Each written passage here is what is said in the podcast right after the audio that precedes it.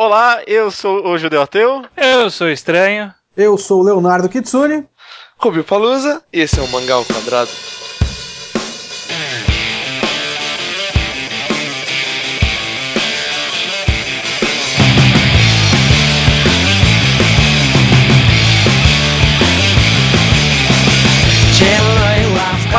Então estranho, estamos aqui no. Este é o primeiro mangá quadrado de quatro? Não, é o Ah, segundo já. não, porque teve um comigo também. Olha só que beleza. Ah, tá. Não. Foi com Sakuda. Ah, é verdade. Já, já não posso mais usar essa piada. Tudo bem. Temos aqui dois convidados já costumeiros da casa aqui do Mangá ao Quadrado. Primeiramente, nosso amigo já esperado, Leonardo Kitsune, tudo bem? Como assim, amigo já esperado? É, não porque você foi no anterior, então o pessoal já Ah, estava tá. esperando. né? Pensei que você tava me chamando de previsível, eu ia ficar ofendido.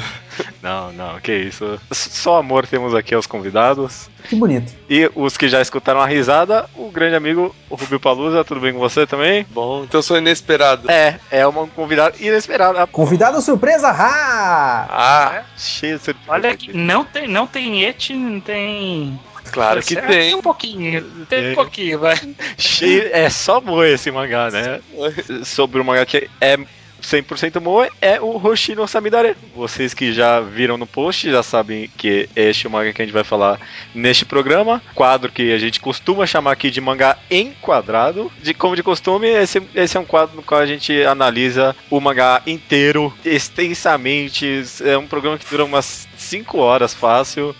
Então po- podem sentar e como sempre é com muito spoiler. Então, se você não leu Hoshino Samidare ou Lucifer and the Biscuit Hammer, não, Uhum. não escute o programa, né? Não vai ser uma merda pra você, porque primeiro você vai pegar spoiler dessa obra maravilhosa e você também não vai entender o programa, então não tem por que fazer isso, né? Já deveria ter lido, na verdade, né? De- Tá avisado há meses já. Nossa, esse programa É. atrasou demais, demais. Eu, eu só queria dizer que eu não li o mangá, eu não sei do que vocês estão falando. Ah, Qual é o mangá que vocês vão falar? É Naruto? Eu só leio Naruto. você tá lendo Naruto. É tipo, Igual é, metade do nosso público. É tipo um Naruto, é tipo um Naruto, vamos É ver. tudo, é tudo esses Naruto aí do Japão, né? Tudo igual, não é isso? Tudo igual, tudo igual. Tá Ah, eu, eu acho que eu li o mangá errado, porque eu não, eu não vi Lucifer no mangá. Ela se nomeia Lucifer num certo ponto. Eu até queria discutir esse negócio do nome. Já, já vamos começar a discutir então o mangá? É, beleza. Vamos lá. Vamos discutir primeiro- o nome. Eu queria fazer duas perguntas sobre o nome. Primeiro, Lúcifer a gente já levantou. E segundo, eu queria saber se vocês acham que é um martelo de biscoito ou um martelo de biscuit. Eu acho importante salientar isso. É, É, é, É biscoito, acho que é biscoito. não, biscoito, né? Quando- Como um martelo de biscoito? O que, que é isso? Biscoito seria o Cookie Hammer. É. Cookie, cookie é Hammer verdade. ia ser bacana também. Hammer. E é bolacha ou é biscoito de martelo? Olha, tá. Ah, ok. Essa é a discussão. Essa- Então seria o ketchup e o, marce- o martelo de bolacha. é Ai, isso? não, chega, não aguento. Pera, não, no mangá japonês tem um monte de nome em japonês. Então, o próprio mangá em japonês tem um monte de nome. É. Então, tem Hoshi no Samidare mesmo, Akusei no Samidare. Tem um aqui que traduzindo pra inglês ficou Lizard Knight in Princess Planet, alguma coisa assim. Princess Planet? Planet Prince. Na verdade, ele traduziu. Sabe como é a tradução do Google, né? Então ficou, na verdade, Lizard Planet Princess Knight. Tem Nossa. alguma coisa errada aí, eu acho. Lá, lá nos Estados Unidos vai sair com Lucifer and the Biscuit Hammer. Vai. É um bom nome, né? Eu, eu acho melhor que Hoshino Samidare. Eu prefiro Mas- Hoshi no Samidare porque eu não sei, tem uma sonoridade interessante, né? Eu prefiro Lucifer no Biscuit Hammer porque é mais idiota. Eu gosto disso. Foi a primeira coisa que me fez me interessar nele. Caralho, por que Lucifer? Por que martelo de biscoito? Eu achava que era biscoito. é, mas, cara, que caralhos é isso? Aí eu fui ler também por insistência do urso e também porque a gente ia fazer o videoquest, que é o videoquest 57, viu? Assistam o videoquest 57, onde eu falo várias coisas sobre Hoshi no Samidare barra Lucifer no Biscuit Hammer que eu já esqueci. É, é bom, mas uma coisa boa que você já comentou é que você teve dificuldades pra começar a ler esse mangá. E eu, eu queria saber o que o pessoal achou do começo da leitura, esquecendo releitura que vocês fizeram depois ou qualquer outra coisa. Vocês também tiveram. Eu, eu tive dificuldade pra começar a ler esse mangá. Vocês também tiveram mais alguém? Eu, eu dropei duas vezes antes de, de- Pegar. Eu, eu li, eu li a primeira vez dois capítulos lá. Não, curti. Aí depois eu li de novo, li mais um pouco, ah, não curti. Aí eu li de novo, e tá, porra, que coisa da hora. É. eu acho que eu tive uns dois drops também no começo. Tá, eu, não me animou, eu não sei porque eu dropei a mesma coisa. Eu, já, eu, eu sei porque todo mundo dropa. Eu sei por causa daquela menina interesse amoroso do Yuri que aparece nos primeiros capítulos e depois desaparece. é, ela, é ela. Na hora que chega nela, todo mundo desanima. É, é um poder que ela tem. Menina, interesse amor. Eu realmente não lembro dessa personagem. Exatamente. Depois que você passa, você apaga a mente. Porque ela é tão. Tem um capítulo inteiro dedicado a, a nada, que é a ela. Não, esse capítulo é muito importante. Por quê? Não, é sério, eu tô relendo aqui. E é um capítulo que a gente vê muita personalidade do moleque. É verdade, né? Ele quer matar ah, ela só por. Ele quer matar ela só porque ela descobriu o negócio. O Noi tem que fazer um mind game com ele pra falar: ah, não, se eu matar ela, eu tô matando propriedade da princesa, então eu não posso matar ela. Mas queria, tipo, maníaco. Eu realmente não lembro. Será que eu pulei esse capítulo? eu não faço triste. ideia do que vocês estão tipo, falando. Tipo, Ou será que é realmente um personagem absolutamente irrelevante e foi embora? É, é, eu, eu, também tinha esquecido, eu só lembrei quando eu fui reler o mangá. É, é, uhum. muito, é muito esquecível mesmo. É porque a galera tinha falado uma vez, acho que foi no Twitter, falando: Puta, é, vocês me recomendaram, comecei a ler, não consegui passar do primeiro volume. Eu falei: Imagina, o mangá é ótimo, por que, que ninguém passa do primeiro volume, né? Aí eu fui reler, eu cheguei nesse capítulo e falei, ah. é isso, é isso. Não, mas eu não acho o começo ruim, não. Eu acho. Eu acho bem interessante o começo. Eu, como eu falei no, no último podcast daqui, é, eu gosto muito das primeiras páginas do mangá. Que tem a, a cena onde o Noi entra e, e, ele joga o Noi pela janela e ele fica voltando e tal. Eu, e eu gosto de, desse começo especificamente, é bem legal. Eu gosto bastante. Na releitura eu gostei bastante, mas no começo acho que é aquele negócio. Ele começa meio do nada. Não tem aquele build-up de começo normal, normalmente do gênero, aspas, aspas. Sim. Que tipo, ele começa os dois se olhando e conversando já. Uhum. É, é um começo não fala em, em que mundo que tá, em que época, em que país. É, já tá um olhando pro outro conversando. É, é, é bem cru, né? Mas o, esse negócio de ser seco é uma também uma das características que eu mais gostava, que eu mais gosto no mangá. Tanto é que eu tava aqui revendo anotações que eu fiz na época que eu, que eu li pela primeira vez. Eu lembro que eu gostava do fato do personagem principal, do Yuhi, ser um, uma coisa. É, é, ele é estranho, ele é deslocado e ele não consegue se relacionar com pessoas e tal. E não tinha muita explicação para isso. E eu tô falando, que bom, eu não quero flashback nem nada. Aí apareceu o avô dele. Falei, porra, não precisava disso. Eu não quero mais, eu não quero é, construção de mundo aqui. Eu quero ver esses personagens. Depois a coisa se, se, se, desenvolveu melhor e ficou interessante. E ficou importante pra caralho também. Mas de cara eu não queria aquilo, porque eu gosto do, do fato de que o não mangá é bem seco. Não enche linguiça, exato. Ele é seco, ele uhum. vai direto ao ponto, as coisas acontecem e ponto. Eu lembro que na minha primeira leitura, na verdade, eu, eu lembro de ter o pensamento de que o mangá não andava. Eu, eu, eu não sei porquê. Eu, eu acho que eu tive talvez até o oposto que você. Talvez porque eu achava que no começo ia ser justamente um, um, um Battle Shonen bem comunzão. Aí, eu, aí uhum. todo mundo elogiava, ah não, lê isso aqui, lê isso aqui. Eu pensava, ah, deve ser um Battle Shonen muito bom que o pessoal fala, ah, é tão bom quanto One Piece, ou sei lá, ah, lê Hunter x Hunter porque Hunter x Hunter é muito bom. Eu achava que era nesse nível. Então eu só queria que as coisas andassem logo pra chegar na parte boa, né? parece que até parece que até o Shinonome, até chegar o Shinonome, na verdade até a morte dele, é. é parece que não, não, não tinha acontecido nada, né? Parece que a gente tava andando em círculos ali de quase um slice of life de batalha. Galera treinando, conversando, se conhecendo, entendendo motivações, e aí só quando morre o Shinonome que você fala, eita! E o pior é. que, tipo, ele morre no quinto Golem já. Se for pensar, aconteceu coisa pra caralho. Foi met... Quinto? Tipo, quase met... É, Foi não é bem golem. antes, não? Não, é no não. quinto Golem ele morre. Ah, é, porque tem uma puta enrolação de um do, do depois disso, né? É. E, tipo, é, são 12, né? Isso. São 12, é um pra cada não, mês. Metade já foi no segundo volume já tinha ido met... quase metade. É verdade, é verdade. Porque o Shinonome morre, morre bem cedo. É quase uma morte do Kamina. É. Ele é o chamado Leão do Sacrifício. Olha que bonito, existe um termo para isso então. É no TV Tropes. É um trope que, que referencia é, a morte de um personagem logo no começo da história pra mostrar que a porra ficou séria. Olha eu, só. Eu gostava mais desse trope quando ele chamava antes Cedric Diggory. esse era o nome. Eu, eu, chamo esse trope de Maze Hughes, mas enfim, cada um com suas influências. É, ele né? é exatamente a mesma coisa. É, eu acho que a gente pode passar por personagens, então, porque a gente tem 12 personagens, mais até, né? 13, 14, 15 personagens aí pra pois falar. É. É, mas não precisa se prender em todos. Por exemplo, a menina da cobra, foda-se. Eu, eu acho importante a menina da cobra. Olha vocês, ó vocês errado aí. Olha. Sério, eu, agora que o Estranho comentou, eu não consigo lembrar de tanta importância dela, assim. Vocês gostaram ah, do ela, quê ela dela? Ela é invisible, porra. Ela é moe, caralho. ela é moe pra caralho, isso é importante.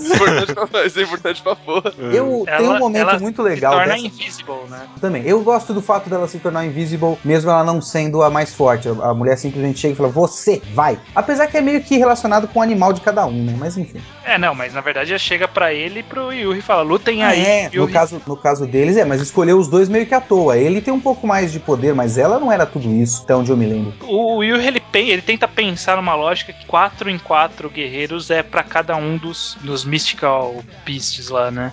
Então, o cavalo, o, o, rato, o cachorro e mais algum outro que eu não lembro qual que é agora, seriam os unicórnios, os possíveis unicórnios. Aí o Invisible seria o lagarto, a cobra, acho que o, o louva-a-Deus. Que louva-a-Deus, né? Tipo, mano, o louva-a-Deus e o peixe-espada, que que é isso, né? Acho que era o peixe-espada, na verdade. Eu não lembro, era, era, tipo, era uma coisa que, que era, foi até uma piadinha do Yuri, ele pensando assim, falando, porra, como que tem um chifre no rato, sabe? Tipo, virar o, o unicórnio, o rato. É, a, a menina da cobra, a pior coisa dela, ela acabou com o gordinho do gato, não fez sentido. Tirei nota do mangá por causa disso. Nossa. Eu não consegui ver a, a razão disso acontecer. Ah, mas... ah, mas... é que era depois de um momento que tudo já tava consolidado, foi meio que um. Ah, eles ficaram juntos, que legal. É, explica melhor isso. Cadê um spin-off? Ah, vamos, vamos manter ah. a panelinha, ué. Vamos manter a panelinha. Mas se isso fosse uma coisa que do nada acontece no meio e se torna importante, eu queria um desenvolvimento. Mas depois que a história acabou, caguei pra eles.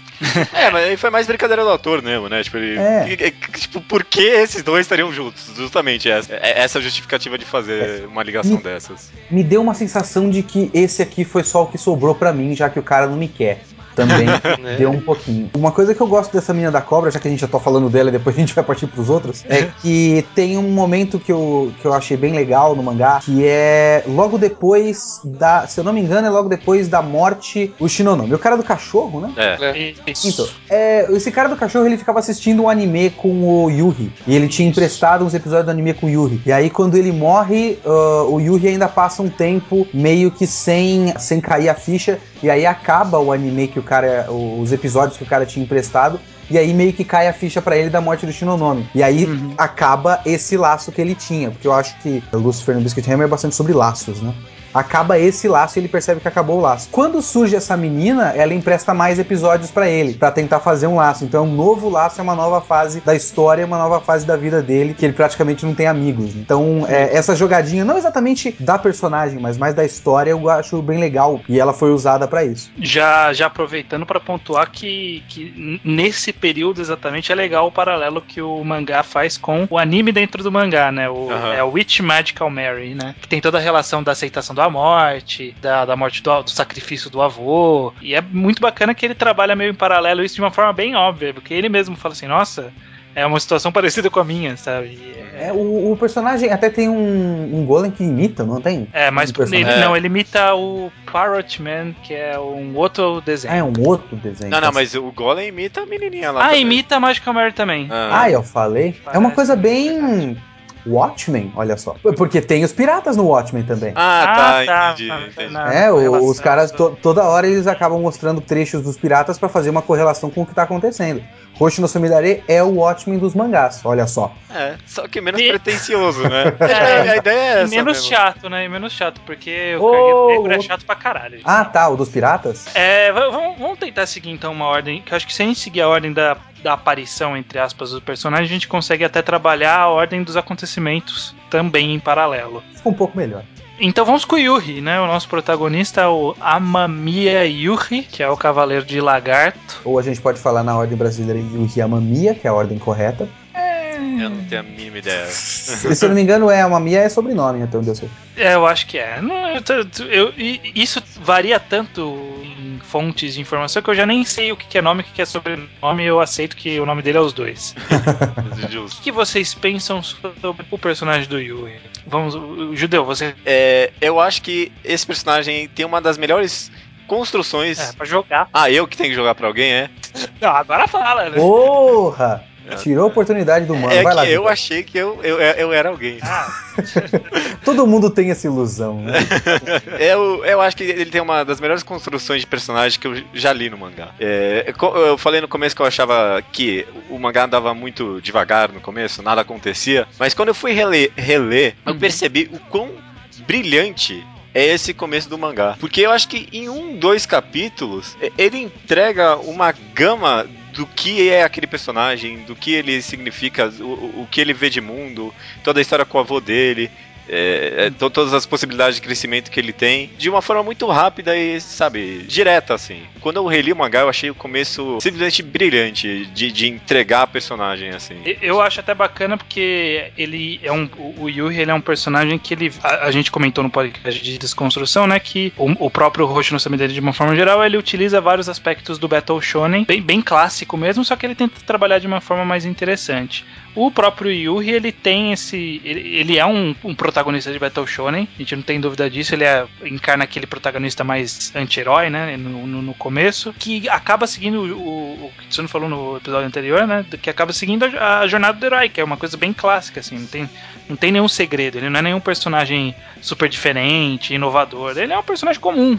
Né, ele tem o chamado ele- pra aventura, ele tem a recusa, ele passa de, pra encontrar o, encontrar o mentor, né? Tem todos esses passos da jornada do herói. Eu, eu concordo. Quando eu paro pra analisar, ele, ele tem uma jornada do herói bem. É, é igual a qualquer outro Battle Shonen mesmo. Mas é, é incrível como tem esse pequeno twistzinho que torna ele tão único, né?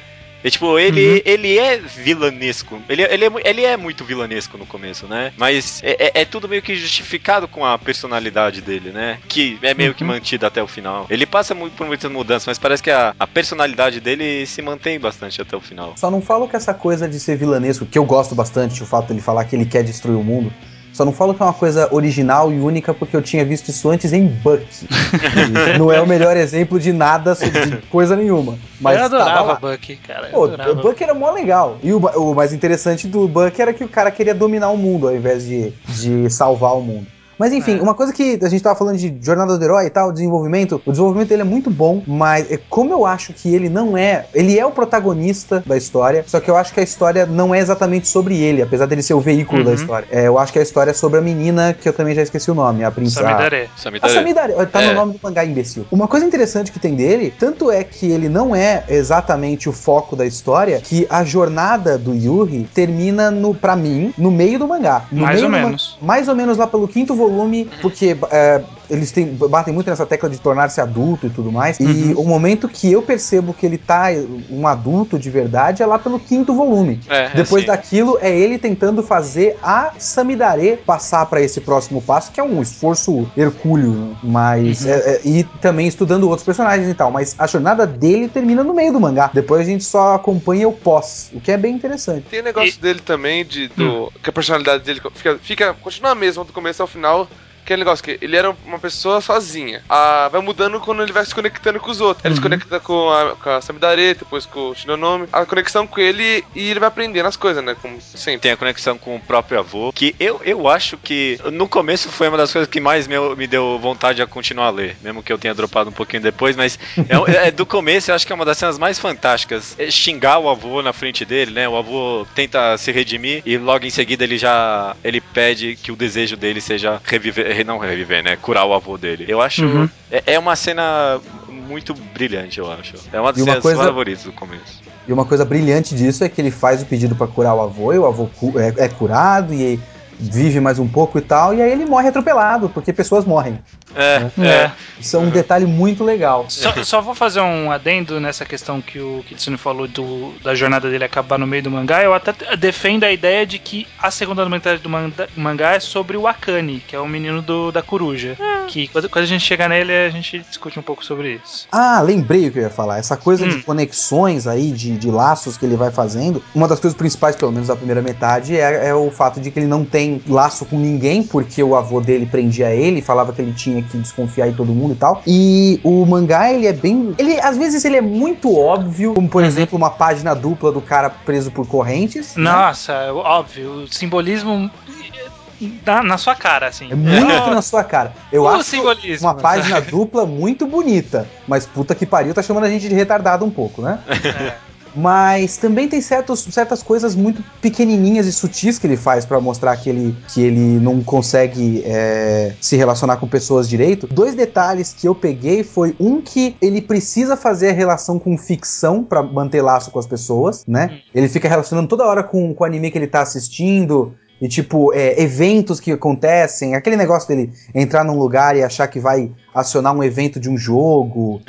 e ele não, ele não sabe exatamente agir se não for de acordo com regras da ficção, porque ele não tem uma vida de verdade. E um outro é que toda hora que alguma coisa acontece que ele se sente numa situação desconfortável, ele fala do clima. Ele fala do clima o tempo todo. Ele, ele não quer chorar, ele vai disfarçar e ele fala: o tempo tá bom. Ele é muito é, socially awkward, né? Uhum. E esses são detalhes melhores do que fazer uma página dupla de acorrentado. E mais pra frente as correntes quebram, né? Sim, os... é. Ele consegue Pá. se livrar do trauma com a corrente é. quebrando. Ah, mas eu, eu, as correntes até que eu. Elas são óbvias às vezes, mas tem momentos que eu acho. Elas, elas têm um simbolismo um pouquinho mais. Não tão óbvio. É que nem ele. Esse negócio dele passar as correntes pra Samidare. Não sei se talvez seja uma análise tão fácil de se fazer assim. De, dele finalmente quebrar a corrente só. Só é tipo, só muito mais pra frente que ele quebra a corrente de verdade, né? Depois é. da morte do, do, do, cara lá. Hum. É que ele quebra, quebra quando ele começa a usar, né? Que ele usa aquela quando ele tá com a capa, com a corrente. Com é, isso, mas isso é bem no finalzinho, bem no finalzinho. Eu ainda é... acho melhor do que você fazer aquelas, aqueles simbolismos que você tem que, tipo, que porra é essa que tá aqui? Aí você vai ver, ah, mas é que na religião celta é. É, existe esse símbolo, e esse símbolo representa tal coisa, e ele indiretamente quis dizer que. Ah, mano, puta que pariu, calma. Ah, eu, eu penso, por exemplo, num pequeno simbolismo, talvez, que é da manifestação do, do segundo poder que a gente descobre do Yuri, né? Que ele acaba é, evoluindo porque ele não, não se tornou um dos das bestas místicas, né? Uhum. Aí ele tem que desenvolver algum poder para enfrentar as bestas místicas, ele desenvolve aquele Babylon dele, que diminui a velocidade em volta dele, né? Que talvez seja uma representação do estado de espírito dele justamente nessa segunda metade do mangá, que é quando ele criou os laços com as pessoas e ele queria retardar ao máximo a chegada do final, porque quando chegasse no final, ele ia ou ter que se virar contra todos ou se virar contra Samidare, né? E, e, e a gente sabe, sabe, a gente sente ao longo do mangá inteiro, mesmo na primeira leitura, do, do Shinonome pra frente, ele já tava em dúvida se ele queria destruir o mundo total, assim. Ele, ele tinha uns devaneios que você parecia que ele era convicto, mas eu não sentia convicção nele, né? Foi, foi uma construção que eu achei muito bacana e, e que culminou nesse poder na segunda metade do mangá. Olha, isso foi bem sacado, hein? Interessante você tocar isso nesse negócio da, da convicção esse. Eu acho que isso também foi algo que foi feito meio que nos detalhes, sabe? Toda vez que uhum. a Samidare é, perguntava para ele se ele queria destruir o mundo, né? No começo, é sempre a mesma coisa, ele respondia sorrindo, né? Só uhum. que, tipo, parece. Eu não sei se eu tô lendo demais, mas parecia que durante o mangá, tipo, o sorriso dele ia mudando, né? Depois ela pede para ele morrer por ele, ele responde sorrindo, tem aquela. É uma, é uma página inteira só disso. Uhum. Percebe uma, sutil, uma sutileza na mudança da expressão dele. Com certeza. Sim. Falando então na Samidare, né? A segunda uhum. personagem que aparece durante o mangá. O que, que vocês achavam dela no começo? Rubio, ou durante todo o mangá, não sei. No começo ela, ela começa bem típica, né? Ela é anti-heroína, né? Mas tem o negócio da anima que vai mudando, tipo, o negócio da felicidade que eu acho bom. Tipo, ela tem que destruir, porque se salvar o mundo, ela vai, ela vai perder, ela vai é. voltar pra cama, vai voltar pro. a ficar doente, uhum. sem o poder da anima. A, a, gente vê que as motivações da Samidare, do, do mangá inteiro, né? Até o final são motivações bem infantis, né? Porque ela é uma criança no começo do mangá, uma adolescente criança, e ela não saía, né? Ela não tinha amigos, ela não conhecia o mundo de fora. Então, você vê que ela tinha certos desejos, certas motivações que eram totalmente infantis, sabe? Tipo, se eu vou morrer, então eu não quero que o mundo destrua junto comigo, sabe? Tipo, porque o importante sou eu. É uma motivação bem humana, mas é infantil. É, infantil, é a Saminaria é tipo aquela menina que não sabe lidar com os pais, então ela vai embora de casa e foge ao invés de falar com os pais. Né? É, mais ou menos isso, mais ou menos isso. Ela acha que ela vai fugir dos problemas, então, é, pra não ter que, sei lá, deixar as pessoas ou algo do tipo, vamos destruir o mundo que, que aí acaba tudo aqui e tá tudo tranquilo. É, e percebe-se bastante essa infantilidade dela durante o mangá, principalmente quando a maminha começa a amadurecer, né? No começo uhum. parecia que eles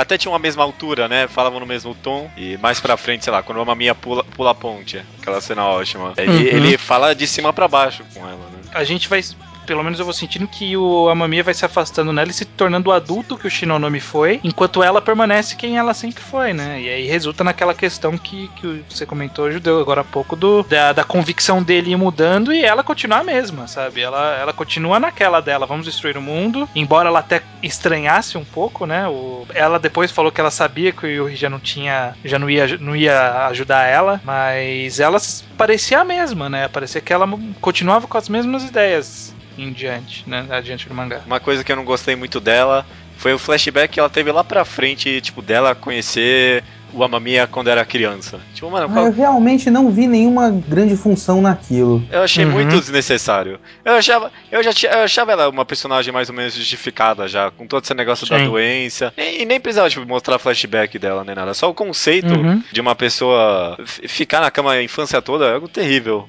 E... Acho que o ruim é porque falar disso no primeiro capítulo. É, isso eu cheguei a reparar também. Eles falam, ah, você não lembra, tal, tal, tal. É. Fala é. disso? Nossa, realmente não prestei é, atenção. Ela fala assim, acho que eu te conheço de algum lugar, alguma coisa assim. Sim. É. É. Mas, o, Mas o, é bem eu, no ar, assim, é bem no ar. Eu confesso é. que no começo eu achei que ela era só recurso de roteiro. Que o moleque seria o, o principal, então ela seria só o, o, a coisa que dá poder pro moleque, né? Mas é, aí eu nem prestava muita atenção nela, porque ela era só mais uma. E depois que eu fui perceber que, na verdade, ela é uma personagem mais importante que aquilo. Aí depois o mangá virou sobre ela, principalmente. Então eu tomei no cu, basicamente. não, não, okay. Acho que é um mangá que, que exige releitura, que ele quebra expectativas de tudo que você não era sobre isso, não era sobre aquilo. E quando você relê, você vê, ah, era uhum. sobre isso. É, preciso relê-lo. Eu acho que a gente já pode avançar um pouco da Samidare e falar já do, do, do, primeiro cavaleiro que aparece, o outro cavaleiro que aparece, que é o próprio Shinonomi, que eu acho que é o cara que dá o direcionamento para onde o mangá vai, vai seguir, qualquer ideia do mangá dali pra frente, né? Tanto na brutalidade do, do mundo, dos acontecimentos e da, da natureza daquela luta, como no sentido da ideia do mangá dessa questão do adulto, né? Também senti isso aí. Essa foi, para mim, pelo menos, essa foi a principal temática do mangá. O que é ser adulto, o que significa. Que na verdade, a primeira vez que eu falei isso para mim mesmo, ah, é sobre ser adulto esse mangá, mas eu acho que ser adulto é algo mais complexo do que a, a chegada da idade ou só amadurecimento. É tipo, é, é, é sobre ser quem você quer ser, sabe? E ser, e ser um exemplo pro, pro, pra próxima geração, né? Eles é. batem bastante nessa tecla. É, Na verdade, isso. cada personagem faz, algum, faz a sua própria cagação de regra do que é ser adulto, né? Sim. Ele, é, talvez. Se eu, não, eu não lembro qual é a dele. Eu acho que ele fala que. É o, sorrir. É sorrir. É, é mostrar pro, pro, pros mais jovens que ser adulto é legal. É um negócio negócio assim. É, uhum. E o, se eu não me engano, o cara do cavalo tem uma outra definição, o cara do peixe-espada tem uma outra definição. Todo mundo uhum. tem uma definição diferente do que é ser adulto, que é uma coisa boa, porque se fosse apenas uma definição seria meio é, taxativo. É bom uhum. que seja é, tratado como essa coisa mais complexa. O mangá, Sim. na narrativa dele, já meio que define meio que define não, mas é, dá uma ideia que você pode interpretar como o que é ser adulto para a obra. Mas cada personagem tem uma coisa. Mas ele é o primeiro, ele é o marco que, que mostra para você que esse pode ser, pode vir a ser o tema, né? Então Sim. ele é o que fica carregando regra mais sobre o que é adulto o tempo todo, toda hora ele fala disso. Principalmente acho que o que mais ficou dele pro resto do mangá é esse negócio do sorriso. Na, na releitura, pelo menos, eu tentava ver, tipo, toda hora personagens, assim, quando é que eles sorriam em determinadas situações. E dizia bastante sobre se aquele personagem é adulto ou se considera adulto ou não, né? Além disso, né? Além de, da demonstração do que é o papel de ser adulto, é, servir de exemplo, servir até de uma de um, de um marco de capacidade de poder para a gente depois poder constatar a evolução dos personagens, né? Ele também é um, é um ponto dramático forte da história, né? Sim. A, é, a morte em qualquer Battle Shonen, mesmo o manga não sendo um shonen, como a morte em qualquer mangá de luta, esses mangás mais animados, de poder, é sempre meio chocante porque a gente não espera, né? O mundo acaba sendo meio fantasioso e por ser fantasioso, as pessoas se recuperam fácil, tem uma forma de, ressurrei de ressurreição, às vezes à mão, algo do tipo, e não teve, né? Ainda mais um monstro para que ele foi de derrotado, né? Parece tipo. É um bicho random, né? É, uma, uma, uma bicho whatever. É, é, muito. É muito surpresa mesmo. É, é e, e mostrou... do vô dele, a morte morte chega pra qualquer um de qualquer jeito. Não é. precisa morrer de jeito especial. Exatamente. E, e mostra bastante a fragilidade dos, dos cavaleiros, nos guerreiros. Porque a, até aí, pra gente, tipo, ah, são pessoas aí super poderosas, bababá, tem, tem aí a Samidare que dá uns socos que destroem tudo, mas eles têm poderes a mais, mas a capacidade física humana deles permanece a mesma. Então, um golpe de uma, uma pedra gigantesca batendo no seu peito, você morre, sabe? É, é, tanto que ele não foi atravessou ele, uma espada ou alguma coisa assim. Foi tipo. Não. Uma porrada na barriga. É, tanto que, tipo, quando deu esse, essa página dupla aí, eu nem. Acho que eu não cheguei nem a pensar na hora que ele tinha morrido, não. Tomou um soquinho, né? É, tomou um soquinho, agora vai levantar e ter os... Não, pô. não, eu achei que agora ia ser tipo, não, vai lá, Yuri, agora é sua vez de derrotar o um monstro, sabe? Uhum. Assim. Demorei um pouco também pra, pra perceber. Nossa, esse cara morreu mesmo? Ele cai morto do lado. Assim, Tanto é que não foi, pra mim, não foi um momento tão impactante. Só depois que eu fui, ah, então ele morreu. Que é uma pena, porque ele é um dos na prática, ele é o primeiro personagem legal que tem. Não é que a gente não goste dos outros, mas é, os outros são feitos para você não simpatizar, né? O Yuhi é um cara escroto e patético. A uhum. Samidari é uma menina chata. Samidari é tipo uma Haruhi, né? É, e, não, e aí. E aí eu odeio ela por causa Mas, disso. Se for ver, faz sentido o que você falou. A narrativa tá junto com a história. Tipo, não foi impactante, porque não é pra ser impactante. Também, só, de, faz só depois o negócio cai a ficha. Você fala, ah, faz com o personagem. É, é, talvez nesse sentido mais quase metalinguístico, né? É, olha aí o, o, overthinking que a gente tá fazendo aqui. Não, não, não. eu não acho é. que ele tenha feito. Se ele dedicou uma página dupla para isso, eu duvido que ele tenha dedicado uma página dupla pra gente não sentir a morte dele e só sentir depois. Ele, ele fez pra, é pra ser um momento impactante. É a gente que não sentiu o impacto. Ou não, né? Porque talvez. Eu, eu acho que é possível que a intenção seja, tipo, é uma fatalidade que ninguém tá esperando, sabe? Tipo, nem a, nem a construção para chegar até ali parecia que ia resultar nisso, sabe? É, é porque a, a, a, vida é assim.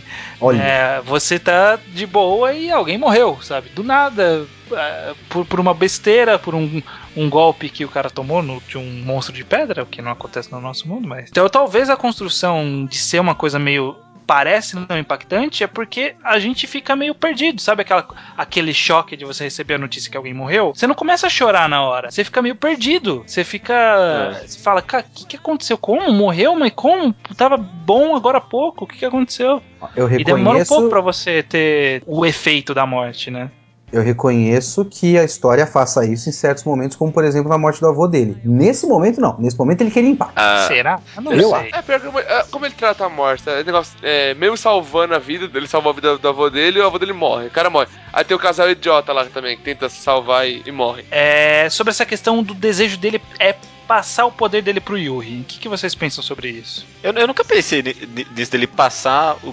É, é que quando você falou agora, acho que faz, faz sentido ele ter passado. Para mim, a gente foi mais. Na minha cabeça é algo mais que o próprio Yuri conquistou, de alguma forma. Não, ele, ele, ele passou os poderes mesmo, a capacidade de luta. Ele passou tá. o Foi o desejo. É, foi o desejo dele. Ah, Nossa, desculpa, eu sou muito burro. Só que é isso agora. Você tá de sacanagem. É só sacanagem. do nada aprendeu a jogar os caras de um lado pro outro. Isso é muita leitura tangencial, isso aí. Mas o, o, pior, no momento que isso aconteceu, é, como eu não tinha, não tava esperando que teria mais personagens, eu só achei que seria uma coisa normal de como esse cara é, é um adulto ensinando o que é ser um adulto, ele passa a tocha pro próximo e eu, agora o Yuri tem que ser um adulto. Só que depois eu fiquei pensando que tem o irmão dele, ele devia ter, ter feito isso pro irmão. Aí eu não sei exatamente porque o Yuri eu realmente não tenho uma interpretação disso. Eu imagino que seja por causa dos sonhos que ele tinha, né? O sonho que, que ele fala que ele tem, que ele enfrenta o Yuri, o Yuri tá forte e que o Yuri tem uma missão a cumprir ali, depois acaba se tornando realidade, né? Por assim uhum. dizer. Talvez por, por essa questão que ele tenha já desenvolvendo essa afinidade com o Yuri, entendido qual era o propósito dele, entendido como que talvez a, a, a mente dele iria se desenvolver. E ele pensou: olha, esse cara é um cara bom para ele herdar os meus propósitos. Ele, ele vai ter que guiar essa menina. Era o que eu ia fazer, mas eu vou morrer, então esse cara vai ter que herdar o que eu faço. Tem aquele negócio, né? Acho que o único jeito da princesa ganhar é ser o Yuri. Se fosse ele mesmo ou o irmão, eles iam ir contra a princesa. Iam ganhar. E a princesa ia perder a Samidaria. Porque ele é o único que tá do lado dela. Se, por exemplo, se o irmão dele coisa, na luta final, o irmão dele ia ganhar da Samidaria. Não, faz mas, sentido. Mas eu. É, eu não sei. Não sei se o Shinonome pensava tão lá na frente, assim, de tipo, ó, quem vai ganhar a disputa quando acabar toda, tudo isso aqui. Ah, mas ele, ele, sabia que o, que, o, que a Samidaria e o Yuri tava contra o Sim. certo. Sim, isso ele sabia. Mas passa, enfim. enfim. passando pro próximo personagem, é o irmão, eu já esqueci o nome de todo mundo. Mikazuki. Mikazuki. Mano, corvo. O cara do corvo meu personagem favorito, eu acho que do mangá inteiro. é o que eu menos gosto. Sério? Cara, eu, eu vou dizer que eu não peguei qual é que é desse personagem. Se Exatamente. você gosta tanto dele, por favor, me explique. Exatamente, eu não entendo a, a função. Ele tem, tipo, alguns pontos que ele serve pra trama, mas de uma forma geral ele não serve pra nada. É, serve pra ser foda, cara. Tá ali, mano. Não... Que fo foda no quê? Ele não ganha uma luta contra os, os golems. Todos os golems ele não vai enfrentar. E os que ele vai enfrentar ele não ganha. Mas ele ganha do Yuri que ganhou de todo mundo. Então ah, não precisa de mais nada, né? Então, esse é o papel dele. Era para aparecer para falar, ô Yuri, você não é meu irmão. E é isso, esse é o papel dele. Talvez. Eu gosto muito da cena dele, desejo dele ser o pão pra menina lá. E, a, aliás, esse negócio de desejo, a, aproveitando, é. mas que grupinho que não sabe usar desejo, né? Nossa, não tem um que usou bem o desejo, cara. Merda, cara. O cara pede o pão. Mano, mas é, é... O outro pede pra curar a menina e se mata no processo. galera, tem uma galera cara... que nem pede direito. Quem pede o pão é. Desculpa se eu não prestei atenção, é se vocês acabaram de falar isso, é o cara do corvo, né? Isso. Então, eu sempre interpretei que ele, ele é tão imediatista que o pão tá bom. Ele queria é, aquilo e pediu. Exatamente. É. Tipo, esse é um. Esse é a corrente do cara do corvo. É. Tipo, olha só, esse é um simbolismo de que ele é uma pessoa muito direta, muito simplista e que ele não tem nenhuma preocupação na vida, ele se importa com o próximo, blá blá blá blá blá. Vocês é. não pegaram o feeling do personagem, cara. não peguei, realmente não, não, não desculpa, peguei, mas eu não peguei. Caraca, eu acho, não sei, agora que vocês me perguntaram, eu não sei definir. Eu, eu gosto desse tipo de personagem, talvez. Eu, eu, eu curto a simplicidade dele. A, as cenas em que ele aparece no começo são bem divertidas. Ele, tipo, aparece pra lutar com o Yuri e o Yuri fala só não, né? E aí acabou, tipo, não quero lutar com você.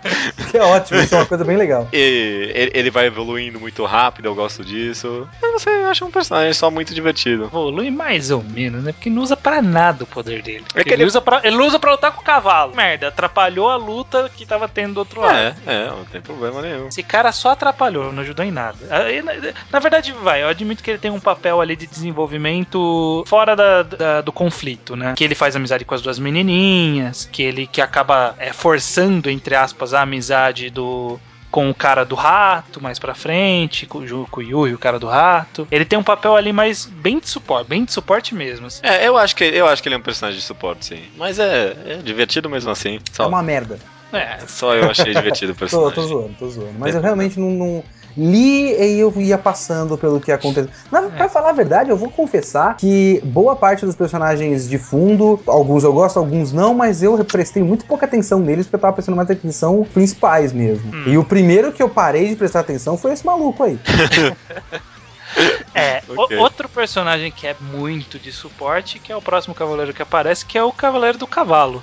Ah, esse é sim, o, esse sim. O Nagumo. Ele é totalmente, tipo, ele, te, ele tem uma função é, no mangá de ser o líder. Ele é o primeiro cara a se tornar o Mystical Beast. Ele é o primeiro. Ele é o líderzinho, o cara que mantém todo mundo em contato e que tenta juntar a galera. Esse é o papel dele. Ele só. É ele é um ele dos que dão. Kakashi. Fazem cagação de regra do que é ser adulto. Eu não lembro qual é a definição dele, mas tem lá. Ele fala o que, que ele uhum. acha que é ser um adulto e tenta passar esse exemplo. Acho é. que até para aquelas crianças, né? Para aquela duplinha de crianças. Então ele tem, mundo, tem todo isso. Todo mundo fala pra todo mundo. Sobre é, é pra, eu... pra, compor a coisa ele tá lá, né? Agora que eu penso, acho que ele é meio que um. É uma tiração de sarro, talvez, do próprio conceito do mangá de adulto. Porque quando você vai lendo, você vai pensando, não, esse aqui é o personagem mais adulto do grupo e tudo mais. E ele é, é um fracassado. E ele é, né? é tipo um fracassado, tipo, ele não tem emprego. Não, a, a segunda melhor cena do mangá é ele falando eu sou desempregado com um raio caindo atrás dele. Assim. Não se preocupe, eu sou desempregado. Aí, esse cara, nossa, essa cena ficou impactante, né? Os caras no mangá falam. Ele também tem negócio do mentor, né? Isso, ele ser o mentor que não é o mentor Sim, é, da jornada do herói. É, é, mais ou menos. Ele é meio que um. É, é, é, o, é o líderzinho, é o cara que, que serve para representar esse papel da união do grupo de uma forma geral. Ele é. tenta manter a união do grupo. Ele traz logo com ele em seguida o cavaleiro do. do gato, gato preto, o, o Shimaki. Não gosto, Shimaki não gosto. Olha aí, todo mundo tem Porque um... ele fica com a menina Moe que você curte, eu tô ligado. É, exatamente. Ah, olha aí. É. Eu, eu gosto muito da introdução dele. Né? Uhum, uhum. Os caras eles falam assim: não, vai chegar aí o Cavaleiro do Gato Preto. Aí, aí eu imagino assim, nossa, o Cavaleiro do Gato Preto. Ele imagina um cara bichonem, assim, né? Com umas flores de cerejeira atrás dele, aí entra um gordinho de óculos.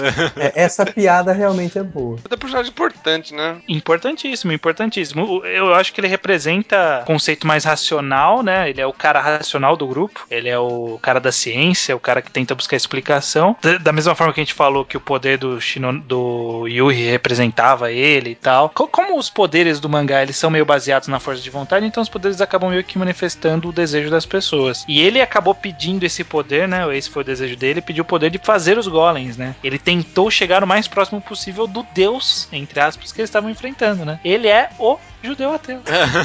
ele, é o, ele, é o, ateu que quer matar Deus. E o engraçado, é, agora que você falou, eu pensei nisso. Ele é um cara racional, ele é um cara da ciência, e aí ele pede esse poder, e o que o poder exige dele é criatividade, né?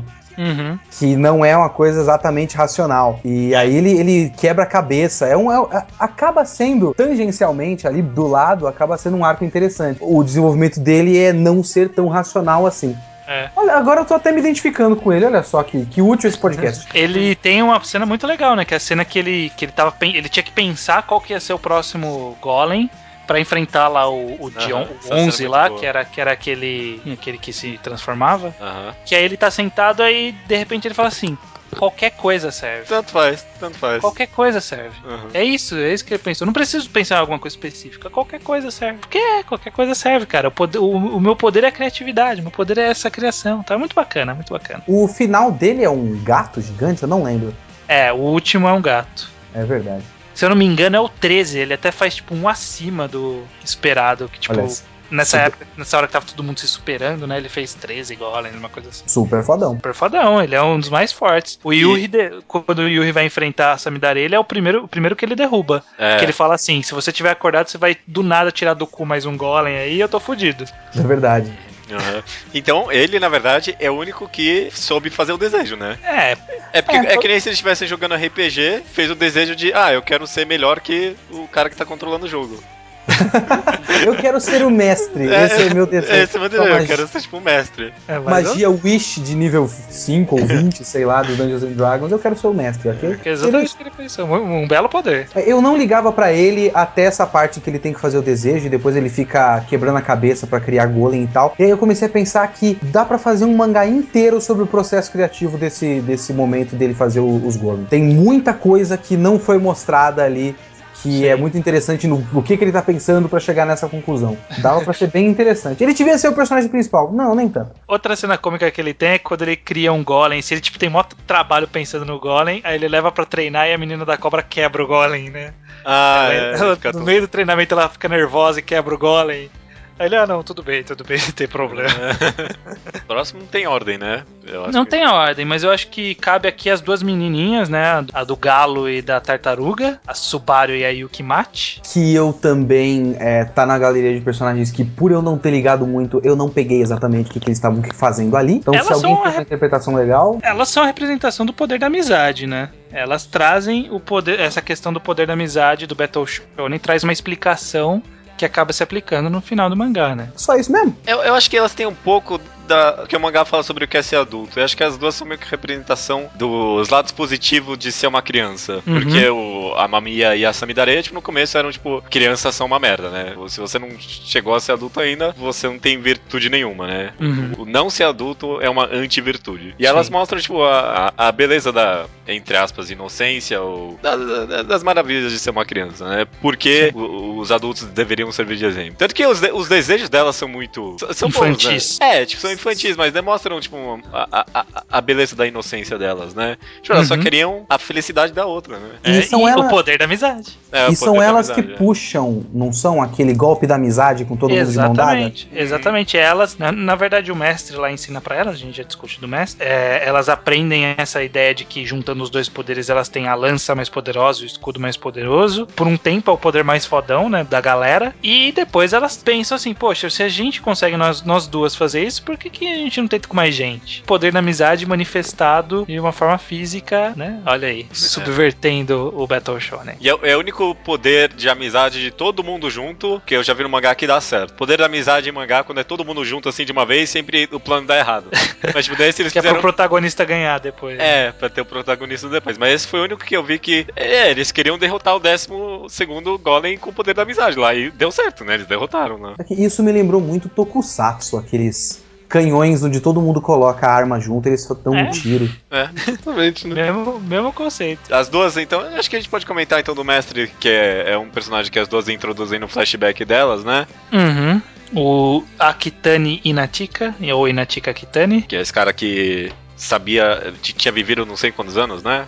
500 anos, ele é, assim, pr primeiramente que primeira vez que eu li eu fiquei naquela coisa, cara, mas tipo, introduzindo um conceito meio maluco desse no meio do nada, sabe? A gente não tinha nenhuma dica, mas pensando bem, na verdade a gente tinha algumas dicas que existiam pessoas com capacidades diferentes no mundo, né? Porque a gente encontra uma, uma Esper, né? Que é aquela menina que prevê o futuro, que é amiga do, do detetive, do cavalo, que ela prevê o futuro, e aí quando ela prevê o futuro, o cara do cavalo fala: Ah, ela é uma Esper também. Quer dizer que tem mais gente por aí que tem poderes e tem coisas extraordinárias que a gente não sabe. Então, embora ele seja um ponto fora da curva, ele tem uma ele cabe nesse mundo, né? É, se pensar que Animus e Anima é, começaram do nada também. Aham, uhum, exatamente. Não, não, tem uma explicação, eles só tinham poder e ponto. Né? Ele é o, cavaleiro do, do peixe espada, é a reencarnação do Animus. Depois que o Animus é derrotado, ele fala: Olha, eu, a, a Anima chega pra ele e fala: Olha, você podia entrar no ciclo kármico para recuperar isso, essa merda toda que você fez, né? Aí ele fala: Não, mas para isso eu ia demorar uns 500 anos. Ela fala: Por que não? Ele, ah, então acho que eu vou pro passado, mas eu quero ser alguém que sabe tudo, tem todos os conhecimentos do mundo. E é exatamente isso que é o Inatika Kitani, né? O cara do peixe-espada. Ah, não tinha percebido isso. Que coisa legal e divertida.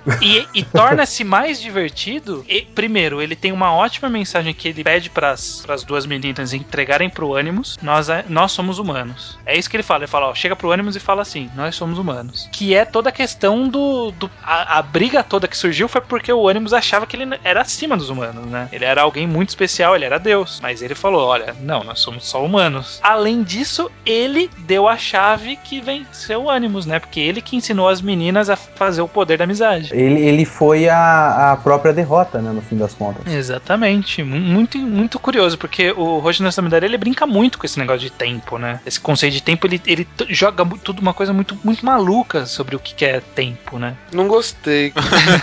Como assim? Eu não gosto desse esquema de time travel que tudo já tá. Entra num loop dele mesmo. É, tudo já tá planejado. Ah, eu... É, não sei se já tá planejado. É que assim, se ele voltou ao passado sabendo que ele ia ter que ser derrotado pra poder voltar no passado, ele já ensinou as coisas sabendo que ele, sabe, é o ciclo perfeito. Que surgiu essa. A derrota dele surgiu do nada, por assim dizer. É. Mas eu gosto quando acontece isso quando as coisas são fechadinhas, porque aí você vê que o cara planejou direito o que ele tá fazendo. Sabe? Sim. Ele não puxou um negócio da bunda que, ah, eu tinha uma ponta solta que eu posso usar esse negócio aqui, hein? Não, ele uhum. realmente. É, as coisas estavam lá o tempo todo. Isso é o tipo de coisa que eu acho que eu pegaria numa segunda leitura, porque eu preciso ler de novo. Ah, Muito bem sacado, Senhor Estranho. Essa é uma sensação que eu acho que eu tenho no final do mangá, mesmo sem releitura, na releitura bem mais, ainda mais depois de comentar, mas essa é uma sensação que eu tinha muito forte no final, de que é, é, é um mangá muito redondo, né? Sim. Parece que, tipo, mano, é, é, é muito bem planejado o, o começo ao fim. E o autor dá muita segurança de que ele sabe o que ele tá fazendo, sabe? E isso já mostra. É, tipo, se você lê as obras dele, você vê que ele sabe mesmo, que ele cria a bolinha redonda antes de. É, antes de começar a, a desenhar, exatamente. Avançando dele, eu acho que vamos passar primeiro pelo casal Louva Deus, que ah, é a Sorano Hanako. e, e o cara do, do rato, o Taroku Sakabi. O que, que, você achou desse casal aí, estranho? Cara, eu gostei do arco, do, do arquinho de dramático. Assim, o arquinho dramático da menina e do impacto do menino, né? Porque o menino ele teve mais importância pra história além de desenvolver a menina, né? Não sei se vocês concordam comigo. Para todo mundo ali, né? Para todo mundo, porque ele foi a primeira e acabou sendo a última morte depois que reuniu todo mundo. Então, tipo, para muita gente ali foi a primeira morte que eles presenciaram. Principalmente o Akane, que se torna crucial mais pra frente no, na luta contra o Animus. Mas que pena que pra gente é uma morte idiota, de caralho, um moleque burro pra caralho. Uhum. Não, logo que ele morre, o próprio Louva-a-Deus fala, é ele foi burro pra caralho. o, Louva-a-Deus ele fala assim, o de... porque a menina acorda, né?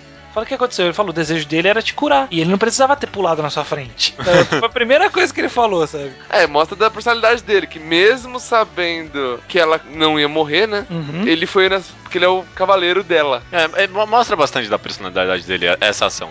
É que é, é, é, ele, ele pensou, ele teve a ideia do desejo depois que se fudeu ali, né? Não, ele tinha pedido antes, eu acho. Foi, é.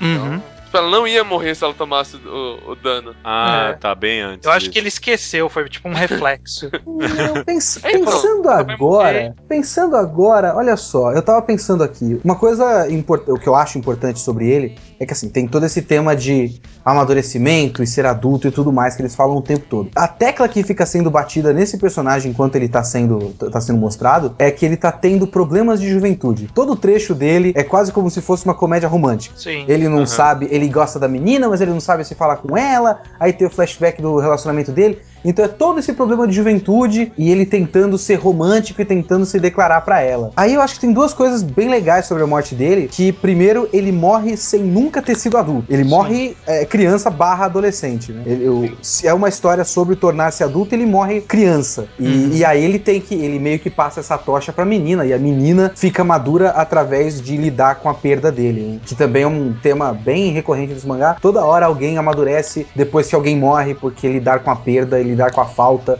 e seguir em frente é importante também. Mas, de repente, ele ter se jogado, ele salvou a menina, ele garantiu que salvou a menina com, com o desejo. Mas, de repente, ter se jogado seja a o ultimate declaração de amor. É a coisa mais romântica que você pode fazer por alguém é morrer por ela. Realmente. Então. É questionável, né?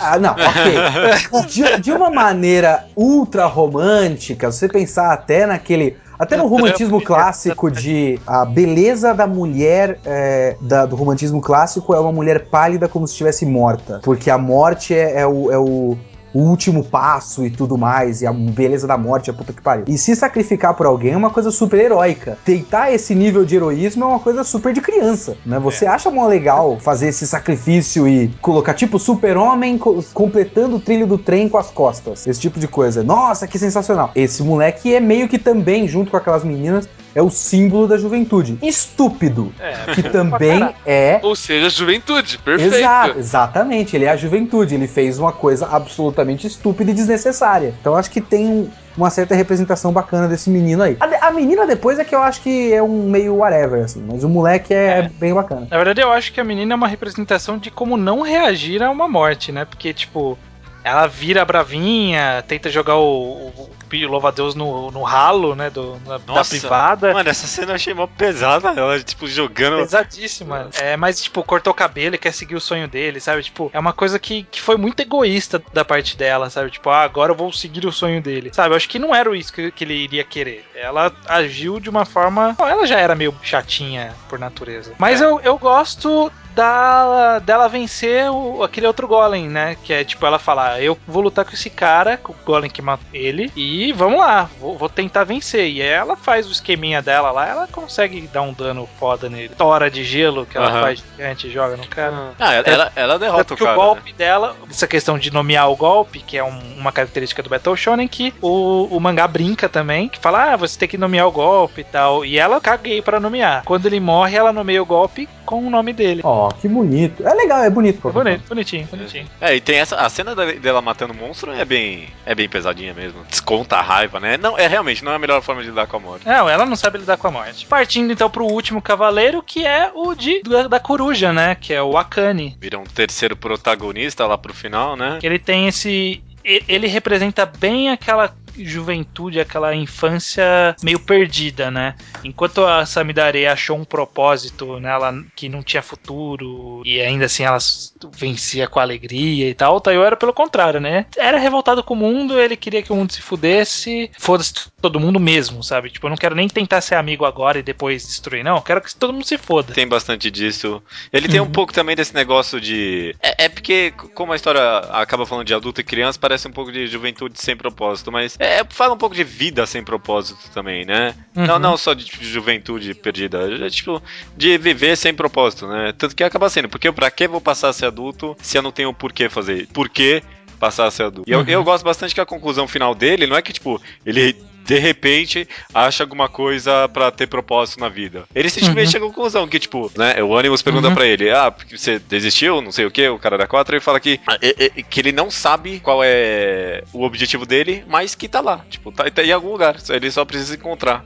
Tipo, é, uhum. é uma conclusão muito mais natural, eu achei. É, tanto que você vê que ele era só uma criança perdida, né? Da mesma forma que essa Midori era uma criança perdida, ele era uma criança perdida em, em outro aspecto, porque, por exemplo, ele saía, comia qualquer comida só porque achava caro, ele ia lá e comia, mas foda-se a comida e, tipo, quando ele conheceu o lamen, ele passou a adorar lamen, sabe? É uma coisa simples que, tipo, ele nunca tinha experimentado na vida porque ele era chatão, ele não tinha propósito. Uhum. Ra rapidinho, voltando na menina, é, na menina anterior, outro exemplo de foda-se o desejo, eu, eu posso pedir qualquer coisa, eu vou pedir para aquele cara que apareceu na TV agora morrer. É, esse foi o desejo dela. Ela falou: oh, apareceu um bandido ali, eu quero que esse bandido morra.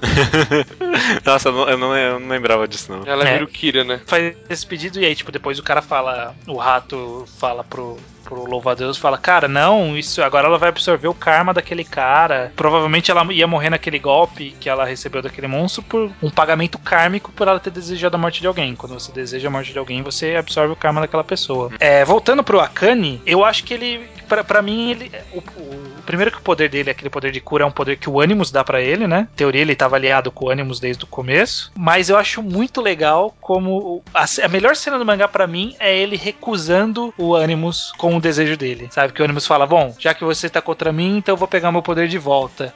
Aí ele vira pro Loki, que é o, a coruja, e fala: Loki, impeça isso. É, meu, é desejo, meu desejo. É, uhum. Meu desejo, impeça isso. E aí ele se transforma naquele Hauser Burger lá, Forrest Burger lá, o, aquele pássaro uhum. louco, e fala, né, tá aqui, desejou, ganhou o poder, parabéns. Muito legal, cara. É a minha cena preferida. Ele, ele, a recusa dele de, de voltar pro lado do anime. Também sobre usar o, o desejo. Aí eu tô falando, o grupo não sabe usar o desejo. Todo mundo, mano. Já deu ótimos exemplos, tirando o pão.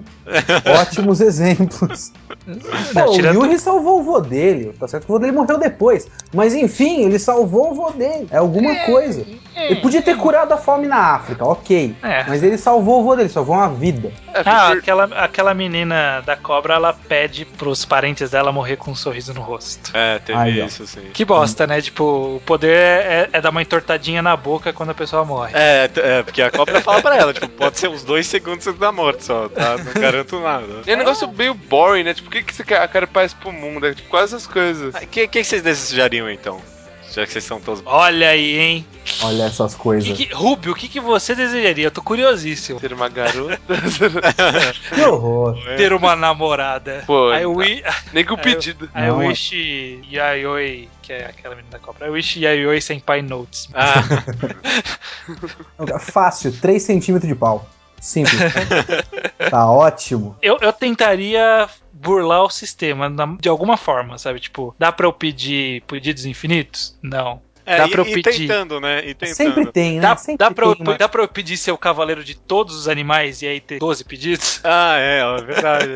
É, você tem que ir trabalhando isso, né? Eu acho que eu ia pedir pra ser um cavaleiro de ouro dos Cavaleiros Zodíacos. Sempre foi meu sonho. Mano. Ia ser legal. Eu, eu, velocidade da luz, cara, mó legal. Aí o Akane tem a gente falou já por cima que eu acho que ele tem esse arco de, de desenvolvimento, de amadurecimento e, e busca de propósito que é mais ou menos a continuação do que foi o do Yuri, né? O Yuri se tornou o adulto e o Akane achou o exemplo dos adultos, da mesma forma que o Shinonami queria ser para as crianças, o Yuri foi para as outras crianças. Tanto que em aquele epílogo lá, ele virou praticamente um. Um Yuri Alegre. É, um Yuri Alegre, exato. Yuri Alegre é ótimo. Tem uma cena ótima que eu gosto dele, é ele finalmente se toca de que ele não quer mais estar com Animus e ele tem que defender o irmão dele, que ele odiava, né? O irmão dele, dos monstros que apareceram no quarto dele.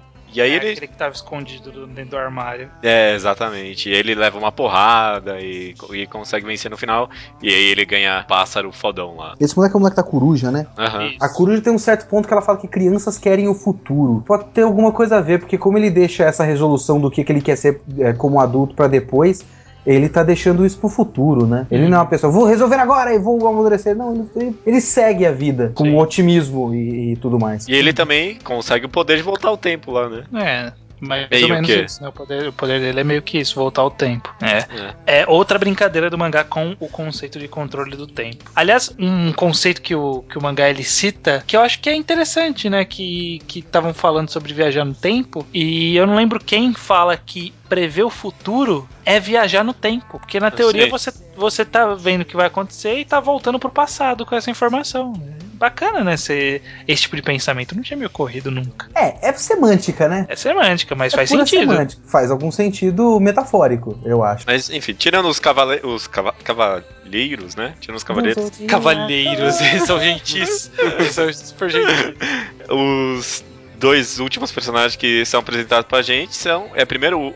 Primeiro aparece o Animus e depois a Anima, né? O, o Animus só aparece antes, aqui não fala nada dele, né? Ele com o gordinho lá. E o que, que, vocês acharam desses personagens? Do flashback? A, a justificativa para a existência daquele mundo? Vocês acharam muito, muito escroto surgido do nada ou acharam que foi até interessante? Não, não tem como você achar escroto, ou pelo menos eu não achei escroto vir do nada essa explicação, porque uh, eu já gostei automaticamente dos dois personagens por conta da forma que o cara fez com que eles entrassem na história, que é justamente do nada, né?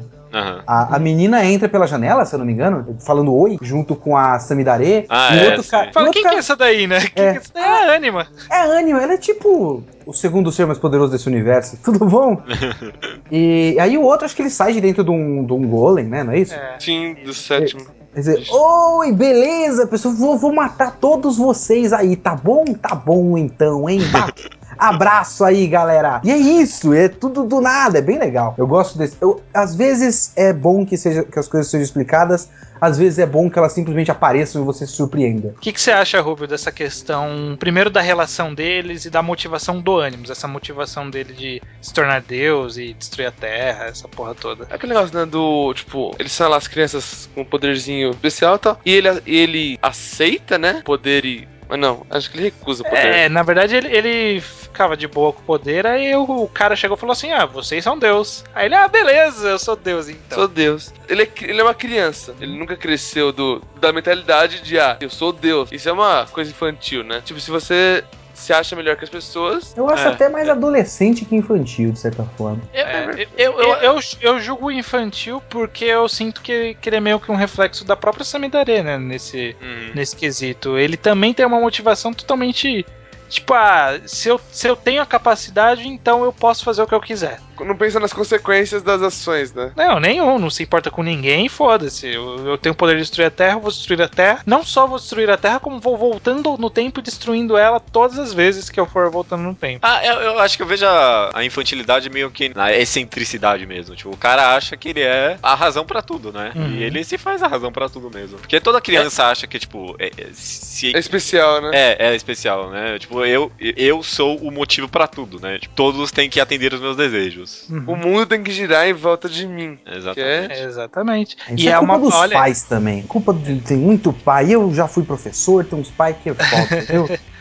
Ainda mais no futuro. Mas é, aí torna-se simbólica a luta do o mangá, o mote do mangá ser que é ser adulto e a luta ser contra um ser que é um adulto infantilizado, né? Torna-se simbólica essa luta pra, pra tipo, ó, Vamos pôr um pouco de razão aí nessa porra dessa sua cabeça? É, que a Anima fala isso, ó. Chega, né? Quando ele tá pra morrer, né? Ele fala, ah, me salva. Ele fala, não, não, não vou te salvar. Já zoou demais, já. demais, né? Já deu uns 500 já, anos. Já deu, né? Mas é, é, eu gosto muito da cena final que ela recusa, mas sente o pesar mesmo assim, né? É, é uma cena pequena assim, mas deu uma profundidade que eu gostei bastante pra Anima. Que eu não, sei lá, nunca dei muita foda pra ela, mas é. eu, eu gostei dela nessa cena final. E ela falando, ela se desculpando de não ter chorado pela morte do cara do rato lá, né? Ela é uma personagem meio apática por um bom tempo no mangá. Eu imagino que isso seja um reflexo, né? Porque a gente ouve dizer que essa mesma batalha já ocorreu diversas vezes, né? Uhum. Tanto que, que todos os, os, animais já se conheciam, e tem sempre aquela coisa tipo, ah, da vez anterior eu morri primeiro, da vez anterior eu sobrou não sei quem, e a gente sabe que existe essa repetição, então talvez seja um reflexo dela não se apegando às pessoas porque elas vão morrer, né? Ela tem um histórico de, de que as pessoas perdem bastante. E quando vai se aproximando do final da luta, talvez ela vai criando uma esperança de que pode vencer, né? Não sei. É. E aí talvez por isso que ela começa a, a, se aproximar mais das pessoas. E aí ela conversa e ela fala uma coisa ou outra. Faz as brincadeirinhas bobinhas dela. Ela tem umas brincadeirinhas muito nada a ver, né? Tipo. Eles estão no bar e no bar, no, na lanchonete e o, o Shimaki lá, o cara do, do, do gato, fala: é, desenha aqui algumas ideias, né? Aí a galera desenha monte de desenho tosco e o cara do cavalo desenha um navio super bem desenhado, assim. Aí a Anima pega o papel e assina. Tipo, ela está assinando o desenho alheio. Só isso que ela fez. Aí eles falam que audácia.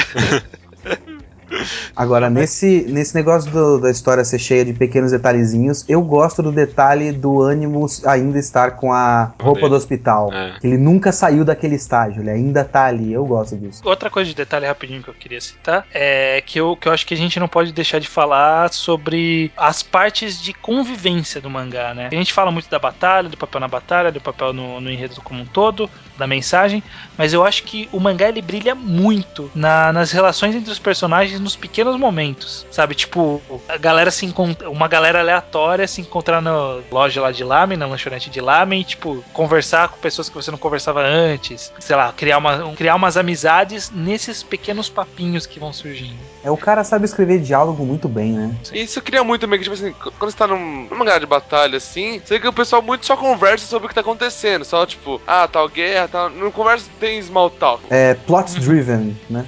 É, eles não falam sobre, tipo, o dia a dia, o céu azul. É. é, é sobre aquilo que eles fizeram antes da luta, né? Das antes, não... depois. É. Eu, eu, eu, eu, acho que o mangá sabe muito bem trabalhar todos os personagens ao mesmo tempo, né? Sim. Fazer eles humanos. É, fazer eles humanos. Pa parece que eu, eu, eu, sinto nesse mangá o mesmo feeling que eu tinha em Fullmetal Alchemist.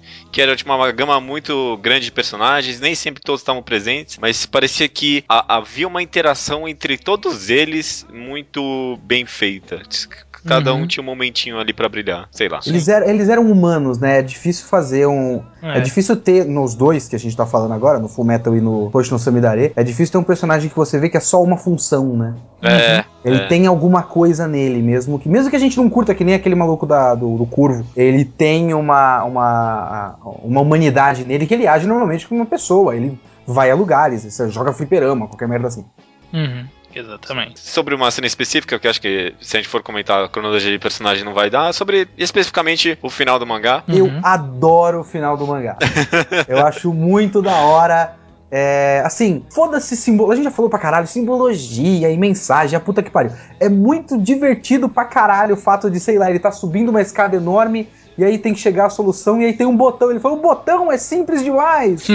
ele aperta o botão, sabe? É, é, esse tipo de detalhezinho que eu acho mole. É detalhezinho nível Toriyama. O é. Toriyama colocaria um grande negócio que tem uma porra de um botão, sabe? e pronto, acabou. Solucionado. Tem, tem, que ser você, né? Ele sobe a escada e tem o um botão, só isso, né? Qualquer, qualquer idiota podia ter. É bem legal. Ó, eu gosto muito as, essas coisas de viagem no tempo que vão fechando e que é meio óbvio que o, o Rubio não gosta. Tem o fato de que ele vai encontrando pessoas naquela escada que é ele do futuro. Não tem um negócio assim? Tem, é, tem, tem. tem a parte que ele encontra ele, vários eles, né? O ele criança, o ele é, chorando pela morte do, do Shinonome e o ele adulto. É, o ele adulto depois tem um trecho que ele fala: peraí, que eu preciso fazer outra coisa. Lá de, naquele pós-fácil, né? É, é e aí ele vai justamente pra essa parte. Aí, ó, muito bem planejadinho, né? Muito bem planejadinho. Mangá é. Fechadinho. E, e, ele encontra o Shinonome na escadaria da mesma forma que o Shinonome tinha dito. É verdade, ele fala isso lá no começo. É, tipo, é o sonho, é uma coisa que misturou realidade, sonho, presente, futuro. O autor brincou com tudo. Ah, e ficou e coube, coube isso que é, que é o mais incrível de tudo, né? E, e, e essa parte, é, ela é tão é realmente divertida e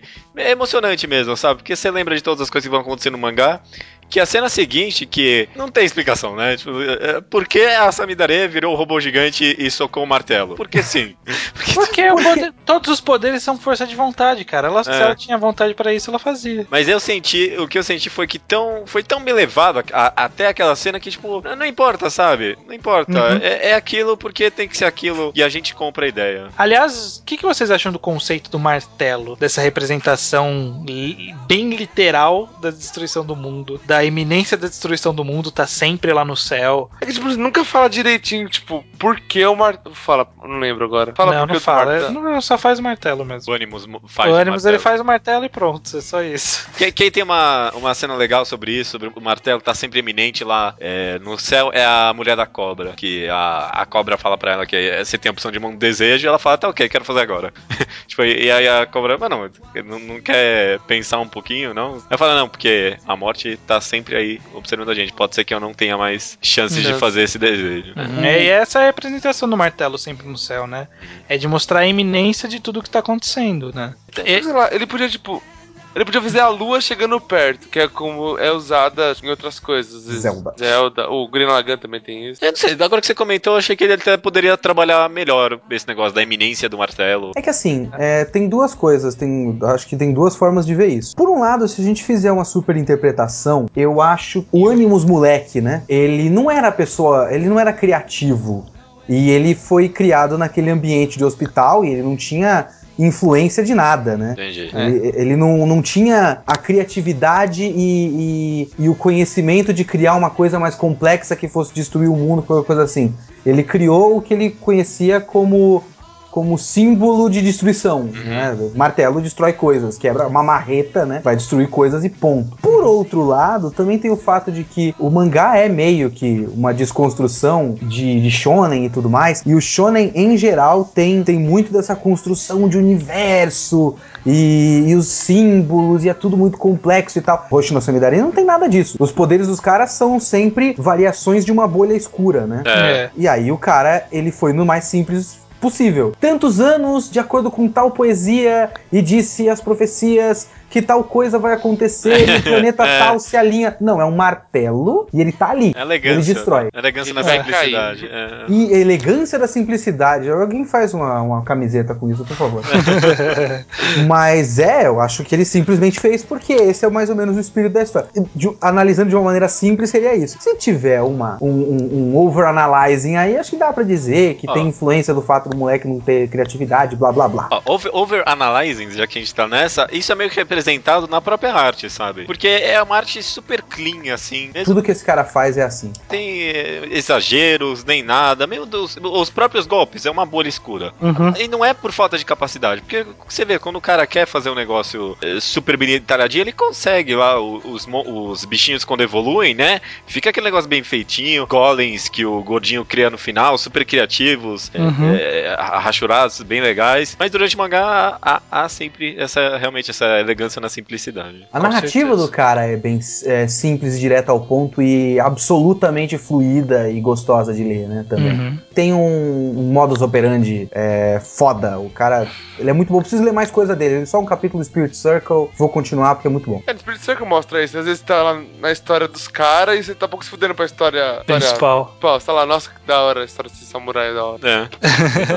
a gente já tá aproximando do fim, pergunta é: por que, julgando que a gente acaba descobrindo nas, nos primeiros enfrentamentos que os golems eles atacam os cavaleiros e não a princesa diretamente, que isso acaba sendo provado naquela hora que eles tentam se separar, o Yuri. Não, não, quando o Shinonami morre, né? Justamente. Eles mandam essa medalha para outro lado porque eles sabem que o Golem vai vir em direção a ele. Se os Golems atacam os cavaleiros, por que que no começo cinco primeiros foram só no Yuri? Que satisfazia o enredo?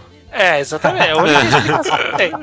Não, mas eu, eu, na releitura eu também pensava isso. E os outros cavaleiros não ganharam nenhum golem, não? Eu acho que é, é porque nunca foi comentado. Então não acho... porque tem ordem. Mas então, é terceiro. O terceiro Golem apareceu duas vezes. Foi tipo o terceiro e o quarto, acho que se juntaram num só e deu o sétimo lá. Tanto não, que... já, tinha, já tinha aparecido o terceiro e o quarto. Só tem um que não aparece, que é o que é morto pelo cara do peixe espada. Sim. É isso que eu ia perguntar. O cara do peixe espada enfrenta um, não tô maluco, né? isso, né? Isso, ele enfrenta um. E todos os outros, quem enfrentou foi o Yui. Não, porque... Aí não seria uma questão de, de, de, de timeline, não? Que os caras só ganharam o poder é, enquanto aquilo tudo estava acontecendo e o Yugi foi realmente o primeiro a ganhar o poder nessa, nessa versão do conflito? Ou é, não? Ou eles já. Eles, não sei se dá pra quando saber. O Yugi, né? Quando, Yuri, quando chegou o lagarto pro Yuri, os caras já eram cavaleiros? Ou eles só foram virando cavaleiros conforme o tempo foi passando? Realmente não sei. Ou foi todo mundo junto? Faz sentido ser simultâneo pra mim. É que tinha uma galera que já era poderosa, né? Tipo, a menina, a menina da, da cobra já chega botando pra fuder. Não, mas a menina da cobra já tinha estudado com o velho. Mas eu acho que não pode. Com o velho que viu o martelo. Eu acho, eu acho muito legal isso, né? É porque quem vê desespero vê o, mar, vê o martelo. É, né? Exatamente, é um conceito muito interessante, né? Olha aí, o desespero do fim iminente, o martelo, olha aí, olha aí. É, então, não tem, não tem explicação, é só pra satisfazer o roteiro. É uma coisa que me incomoda um pouco. Nessa minha releitura me incomodou bastante, na verdade. Eu acho que então, para encerrarmos, cada um vai falar. Personagem preferido, o pior personagem, na sua opinião, melhor cena do mangá. Então, começando com. Você é estranho. Estranho. melhor personagem. Ah, ia, ia pensar enquanto os outros estavam respondendo, né? Exatamente, exatamente. Olha, eu gosto bastante do Shinonori. Então, talvez eu vá ficar com, com ele como o personagem personagem que mais me agrada. Mas é o melhor personagem? A pergunta não foi essa. Não. É o, melhor, o personagem preferido, o personagem menos preferido. Então, mudou, mudou a enquete.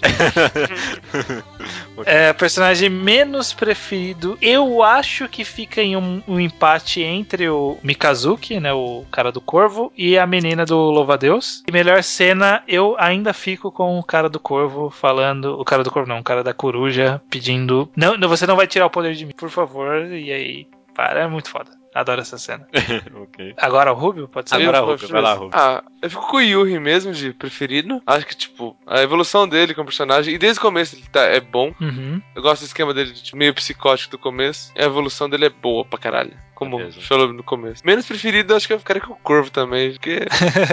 eu tento, tento, lembrar aqui que as coisas que o Corvo faz, ele, nada vem à mente. É, não faz nada. Poxa, depois ele trabalha pra Yakuza lá. Ah, bosta. E o pior é que o Shinonami falava que, ele, que os dois são parecidos por serem diferentes e nunca isso leva a nada. É, mas dá, dá esse feeling mesmo. É. Melhor, diga a melhor cena, Hugo, depois melhor eu vou cena. falar sobre isso. Pô, eu gosto, eu gosto da primeira cena impactante, que é o do. que ela pede para ele é, destruir o mundo com ela. Ah. E aí ele ajoelha. E tipo, ele para assim, tipo, na hora ele bate, ele, tá bom, gostei. E já ajoelha pra ela. Ele dá aquela risada nervosa, né? Já, tipo, eu gosto pra caralho dessa cena. É aí que acho que começa o mangá. Não começa de verdade. Né? É, eu acho Mas que é a cena que É a cena é que faz você decidir continuar ou não, né? E aí, em geral, a gente continua, né? É, é. Nem todo mundo. Aí vem a namorada lá, a menina lá. E... A namorada que vocês estão falando é a irmã da Samidare? Não, não, é outra, é outra menina. Você não vai lembrar.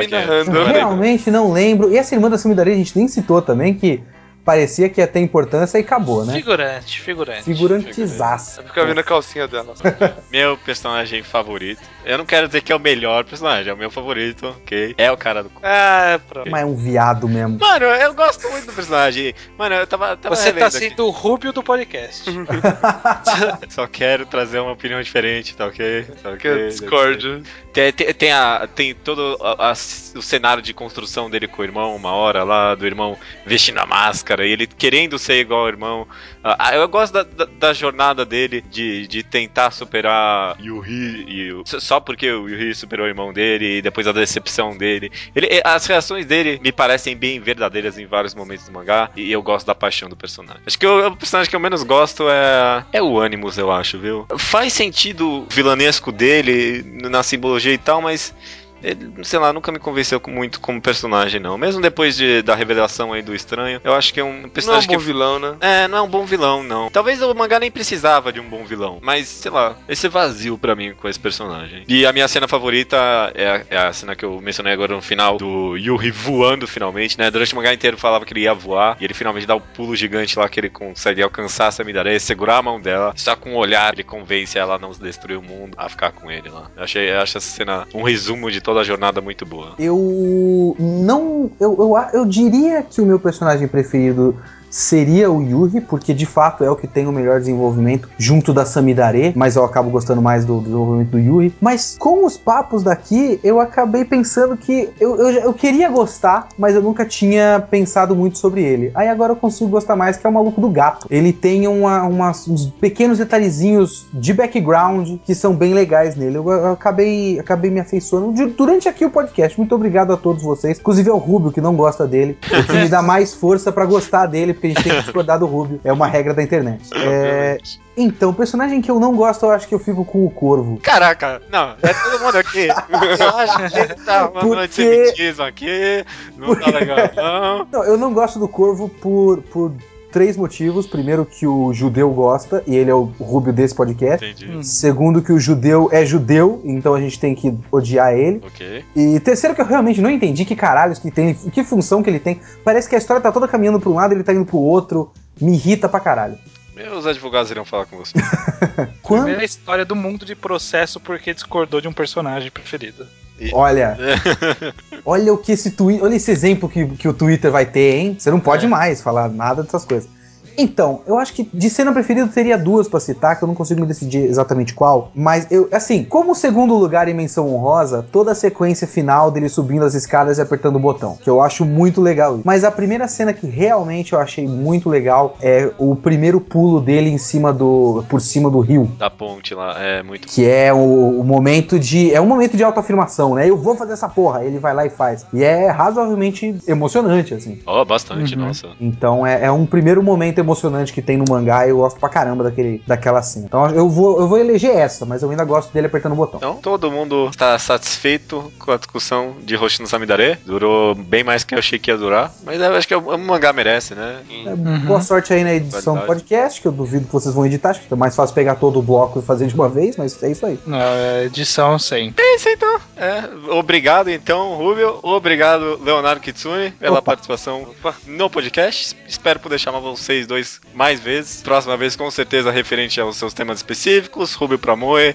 Kitsune pra xingar o Taquinho. Não vamos mais sair disso mais, tá muito. Que bom, tô virou muito feliz. Putaquia, Pô, virou putaria. bem pra caralho também, hein? Não, Olha aí. Caralho. Vamos trocar? Manda eu pra falar de Moe também. Qual o problema? Ele xinga o Taco. Beleza, cara. Ô, Judeu, como um bom host, você devia saber que ainda tem a recomendação da semana, né? É verdade, né? Eu tava, eu tava me preparando pra isso. Então, Viu como é, você é um host mais ou menos? Olha aí, você não se ajuda, Rô. Então, leitura de e-mails agora e voltamos. Depois do. do como que era? Do negócio do Plim Plim, como que falava? Reclame, do Plim Plim. Reclames do. Reclames. Por que reclame? Eu realmente nunca entendi essa porra. All the answers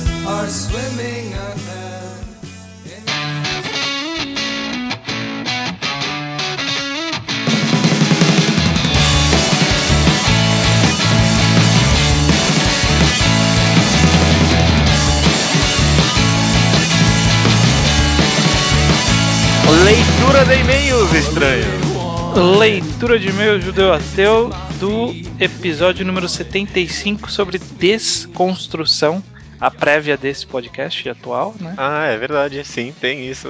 Se você não escutou o podcast anterior e está escutando esse, não tem problema, porque na verdade não é essencial, mas escute. É, uma, é um bom exercício, né? Uhum, é. Foi, foi bastante. É meio que uma linha de raciocínio aí que seguimos. Ok. De onde são os e-mails que a gente está lendo, estranho? Os e-mails são recebidos no, no nosso e-mail que é mangá ao quadrado, por extenso, arroba gmail.com. O e-mail para onde as pessoas mandam sua, seus comentários sobre o último programa, sobre os últimos programas, pode mandar mais antigos, uhum. quais mangás que, que a gente recomendou que leu recentemente, não leu, quer ler, quer dica, se vale a pena ler alguma coisa ou não, se a gente leu ou manda recomendações para nós lermos ou recomendações em áudio para colocarmos nos programas. No próximo. Do, que vai ser o segundo ganhador do concurso cultural Magal Quadrado, que faz tempo que teve. Uhum, faz... Leonardo Souza foi o primeiro a ganhar. E agora tem um segundo ganhador. Acho que o pessoal nem lembra que tinha um segundo ganhador, né? Mas vai aparecer semana que vem. É. Exatamente. Então vamos começar com o Slowpoke Report, onde as pessoas nos noticiam sobre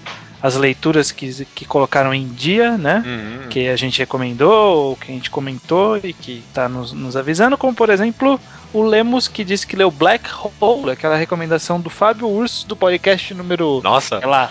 Caraca, 15, mano. Faz muito tempo que ele recomendou isso. Ele disse que não gostou, achou que o final foi muito ruim. Essa é uma das recomendações que eu não li. Eu também não li isso ainda, não. É, não, ninguém vai defender. Jess leu que o nosso cachorro achou bom mas não viu nenhuma crítica à objetificação da mulher nem nada. Cara, é a primeira pessoa que eu, que eu conheço que leu e fala que não achou que é uma crítica. Queria saber, tipo, por quê? Porque. Ah, não deve ter um porquê, simplesmente não viu, né? Ah, tá certo, é. certa opinião. Lembrando que ela é uma mulher e ela tem mais é, mas... peso aí nessa decisão. É, por isso que eu achei curioso. Eu não sei, não sei. Não é, sei. não sei, eu não li também, eu vou, vou confiar em o que vocês falarem. Okay. Eu acredito nos dois. Então, ok. É, o Eduardo leu os dois primeiros volumes, que é o que tem traduzido até agora, de Innocent, um mangá novo do autor de Kokono no Hito. E gostou muito, claro, claro que gostou muito, não tem como não gostar. O mangá é muito bom. É, esse segundo volume foi muito bom, né? Foi, foi muito bacana. Ah, nossa. É, tá muito bom, tá muito bom.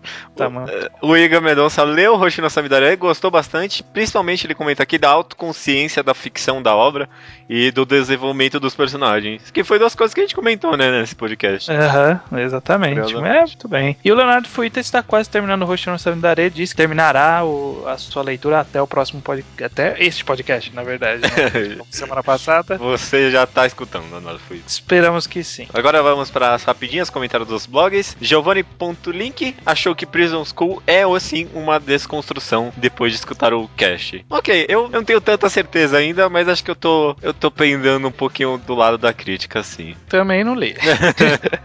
Só vocês dois que leram podem falar. O Taka pergunta se poderíamos dizer que o Dragon Ball Z é uma enorme reconstrução, já que criou a tendência do Battle Shonen. Olha, é, é que na verdade o Dragon Ball Z ele cri... Dragon Ball, né, na verdade, uhum. não só o Dragon Ball Z, ele não é que criou muitas coisas, mas ele consolidou aquilo nesse formato para os mangás shonen, porque tipo, torneio já era uma história de torneio era uma coisa clássica, tipo de luta, poderes com, com energia, tudo esse tipo de coisa já existia. É. Então o que ele fez foi consolidar esse formato de ter tudo isso na mesma história. É. Na verdade, não é consolidar o formato, é servir de exemplo que os outros vão tentar copiar porque foi sucesso. Uhum. Quando ele fez o comentário, eu acabei pensando aqui: será que toda, todo Milestone, né? Todo tipo novo padrão que surge por uma única obra é uma reconstrução? Acho que não, realmente. A obra não precisa revolucionar nem eh, mudar padrões antigos para criar um novo padrão, né? Exatamente, ele pode muito bem construir do zero, pode ser uma construção. É, só, é, exatamente, é só uma construção. Que eu não acho que é Dragon Ball Z, ou não é nenhuma construção, nem uma reconstrução.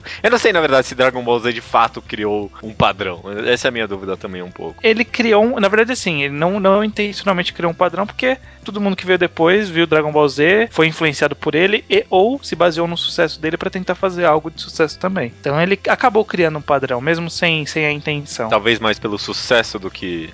Aham, uhum, mais pelo sucesso do que pela habilidade. Olha só, eu não queria falar isso, você falou. É. você tava jogando pra ver se eu falava, né? Certeza. O Lemos, partindo próximo aqui, relacionou é, desconstrução com a mudança de forma de estudo de terrenos na geografia. Na geografia, depois de um tempo, mudou-se a forma com que estudava os relevos, né? E uhum. a desconstrução é, desconstrução é basicamente a mesma coisa, né? A mudança da visão com qual a gente analisa as obras. Bem, achei bem curiosa a comparação. Ele, ainda assim, é, ele diz aqui que acha muito difícil estabelecer um limite entre desconstrução, homenagem e paródia, pois nunca se sabe o que o autor quer passar com a sua obra ou real intenção. Ah, mas vai naquela coisa da intenção autoral, né? Olha aí. é, é complementar. Muita gente, na verdade, falou sobre isso, que é, é, muito difícil saber definir até que ponto é uma desconstrução, se é uma reconstrução, que, que se não é nada. E eu, eu, eu acho que é o seguinte, o próprio conceito de desconstrução é uma filosofia que ela se encaixa na própria análise se algo é uma desconstrução ou não. Digo, o, o conceito de, da tentativa inútil, na verdade, da, da tentativa inútil de tentar chegar numa análise única, também se aplica a, análise se alguma é uma análise única também.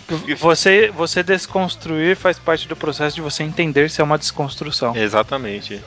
Ou seja, é impossível você chegar num consenso de, de, se aquilo é uma desconstrução ou não. Mas a, o, o negócio está na jornada de você tentar chegar o mais perto possível. É impossível chegar numa, num conceito único justamente por causa daquele negócio, né? A gente está trabalhando em tijolos já feitos, mas uhum. a, a, jornada de tentar chegar o mais perto possível é para mim o que vale. Então não, não, adianta ficar pensando em consensos gerais. Ah, isso aqui é uma desconstrução e ponto final. É, tu, tudo é argumentável, né? Exatamente. É Me, mesmo quando o autor fala que é alguma coisa, a gente pode argumentar. A gente falou isso na intenção autoral, uhum. né? Nem sempre. Nada é certo, tudo é discutível. Então, não tem como bater o martelo falando, não, isso aqui é uma desconstrução, isso aqui é uma homenagem, ou isso aqui é uma paródia. Mas a gente, conversando, pode chegar num, num denominador comum aí. Pelo menos o mais perto possível. Uh, Rafael dos Santos Tomás comenta sobre a dificuldade de saber se One Punch Man é uma desconstrução, reconstrução ou nada, né? Uhum, também é a mesma coisa, né? Essa aqui com One Punch Man. O que, que você acha? Você acha que One Punch Man é uma reconstrução, desconstrução? Não. Eu acho que One Punch Man é uma paródia. É uma paródia, né? É uma paródia. Ele pega esse conceito que já existe e ele fala, eu vou transformar isso em cômico. É, é. Só que acho que dá pra ler pelo, pelo próprio Battle Shonen mesmo, né? Não sei, se, se alguém não tiver um conceito do que é Battle Shonen, vai apreciar também. Mesmo talvez ah, não achando sim. que é uma paródia. Será? Sim, sim, né? mas acho, que, acho não, que não acho é não. Acho que não é uma paródia de Battle Shonen, acho que é uma paródia de super-heróis superpoderosos, como Superman ou, coisas similares. É, que já é algo tão enraizado na nossa cultura, né? Que é difícil é. falar que não é uma paródia em qualquer aspecto. É, exatamente. Isso, isso é, isso é pós-modernismo, cara. Quando você pega algum valor cultural que tá tão enraizado na cultura que é difícil negar. Somos pós-modernos aqui. É, só pós-modernismo aqui.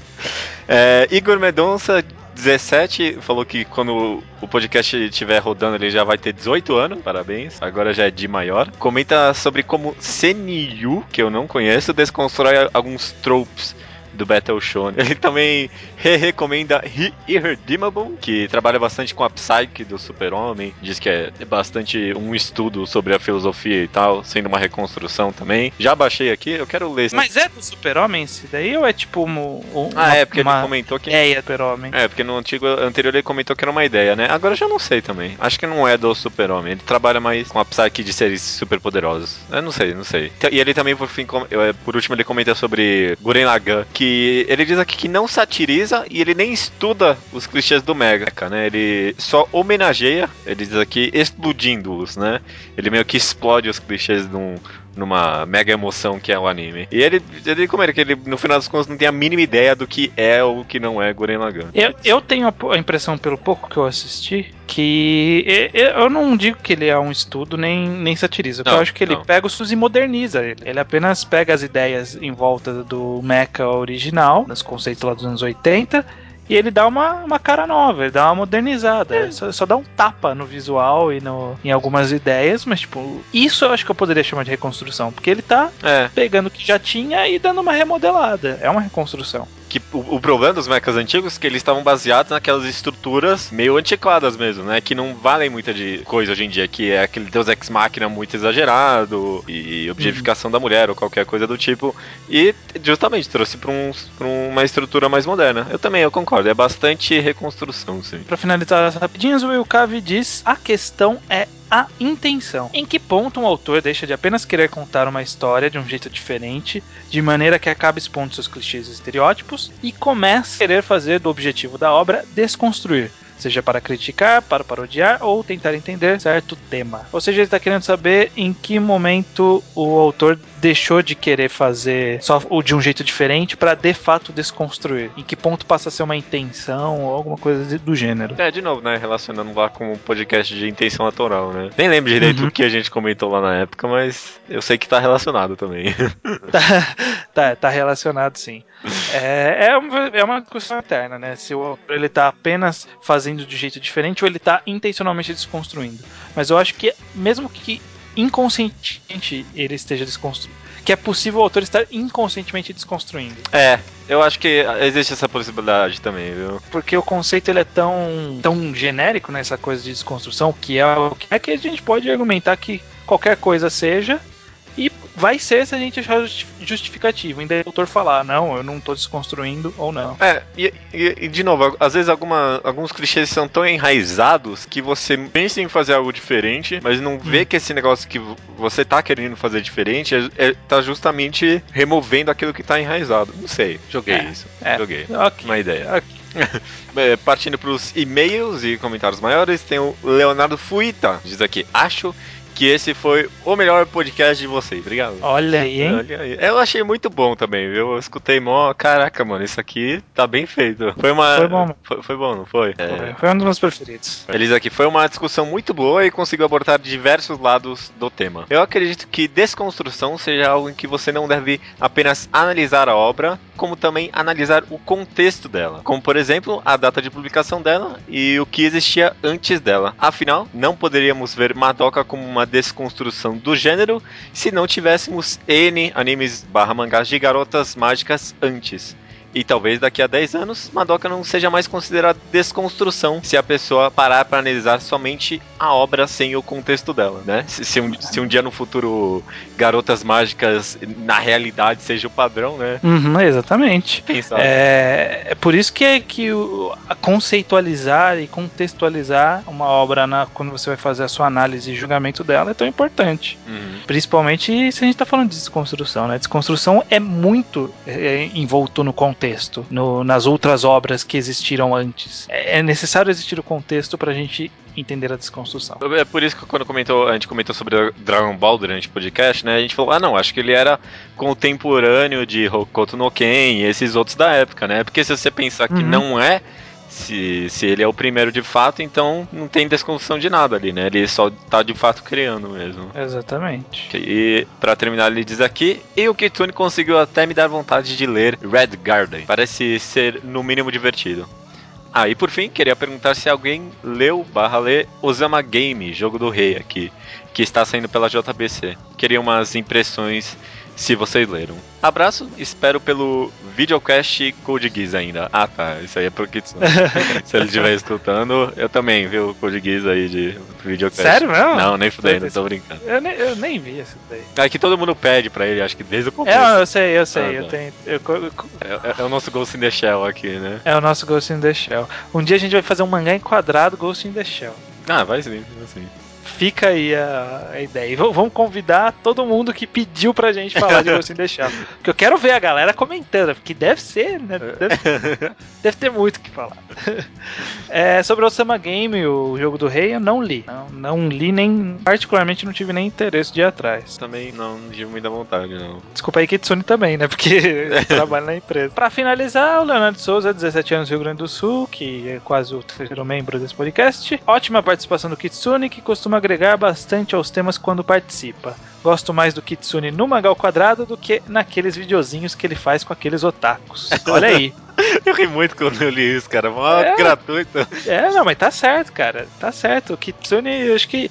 Por, por, isso que a gente comprou o passe dele. Não sei se vocês sabem, mas o Kitsune agora é do Mangal Quadrado. Uhum. Ele vai começar a atuar na temporada 2014. Mas a gente ainda tá terminando de aceitar, acertar a transferência dele do Genkidama pro Mangal Quadrado. Fiquem de olho. Sobre o tema, ele diz o seguinte: Algo que sempre me pergunto quando penso em desconstrução é a diferença entre qualidade e características ter uma desconstrução torna a obra melhor que outras? Inicialmente eu pensava que sim, pois sempre foram minhas obras preferidas, Madoka, Watchmen, etc. Depois imaginei que não, pois parece ser apenas um tipo de estrutura, não traz qualidade necessariamente, sendo apenas uma característica. Porém, pensando mais uma vez, é ainda mais complicado decidir. Se pensarmos no, no processo de construção de criação, aliás, se pensarmos no processo de criação de uma desconstrução, podemos dizer que ela é bastante complicada de se fazer. E aí precisa se decidir se a relevância da obra está intrínseca ou alheia à sua qualidade, assim como o valor do trabalho e esforço do autor. É porque eu, eu tive que editar o parágrafo, mas ele discorre um pouco sobre é, o, o, quão complexo é o processo de você fazer a desconstrução, né? uhum. né? Se, é, se ela é intencional, você precisa estudar muito sobre o tema, desconstruí-lo, analisar aquilo e reconstruir aquilo num novo formato que seja bom. né? Aí ele fala, ele termina esse pensamento falando: precisa-se de uma definição mais objetiva de qualidade para saber se desconstrução é uma qualidade ou uma característica. O que, que você acha, de Desconstrução é sinônimo de qualidade? Se, se, o cara desconstruiu, quer dizer que ele é bom? Eu acho que é, a desconstrução por si não traz valor nenhum para a obra, não. Acho que a dificuldade. Eu não acho que é tão difícil desconstruir. É qualquer um de nós aqui, mano, consegue pensar em algum clichê de, de algum mangá e pronto, mano. Você pensa no clichê, você consegue subverter ele. A dificuldade tá em você colocar aquilo num contexto que faça sentido que seja bom, que tenha alguma mensagem, que queira dizer alguma coisa. Não só desconstruir não é difícil. Difícil é, é colocar isso numa obra boa. Da mesma forma que é difícil você fazer um, é, uma obra lotada de clichês ser bom. É. Todo, todo tipo de, de estrutura de um roteiro vai, ser, vai ter suas dificuldades, suas facilidades, e elas por si só não vão determinar a qualidade. O Leonardo Souza, ele diz o seguinte: Por fim, é necessário dizer que tijolos são a estrutura da casa. Hoshino Samidare, por exemplo, constrói uma casa baseada no esquema shonen, satirizando-o, mas dentro de sua casa há o conteúdo real, os temas sobre vida adulta, a verdade sobre ser herói e mais algumas outras coisas que talvez eu não tenha pegado por não ter acabado o mangá ainda. Muitas vezes é possível que estrutura e conteúdo se mescle, obviamente, o que tende a ser bem interessante. Caso o Watchmen fosse apenas uma desconstrução, como o Kitsune falou, acho que seria uma casa feita de tijolos, cheia de mais tijolos no seu exterior. seria uma casa bem estranha, né? Porque é exatamente isso, né? Se é, se é só a desconstrução por si só, é, eu acho que não existe conteúdo. Desconstrução é, é uma, é um, uma dissertação de mestrado. É. Não é uma obra. exatamente. Depois eu fiquei, eu fiquei pensando depois que o Watchmen realmente, mano, lida com muitas temáticas. Fala sobre a essência do, do homem, tem toda a questão meio niilística, existencial lá com o Dr. Manhattan. Mano, o Coruja é um personagem muito. que fala muito sobre a sociedade moderna. É, tem, tem, muita, é muita coisa que fala em Watchmen. Não, não é só uma desconstrução, não. Acho que nenhuma obra, praticamente nenhuma é essa, justamente, só tese de mestrado. Exatamente. Ok. Esse é o programa de número 76. Antes do programa eu procurei. Nossa, é um número muito sem graça. Eu sei que existe um time de, futebol, de beisebol é. Que é o 76er. Como que é? 76. 76ers.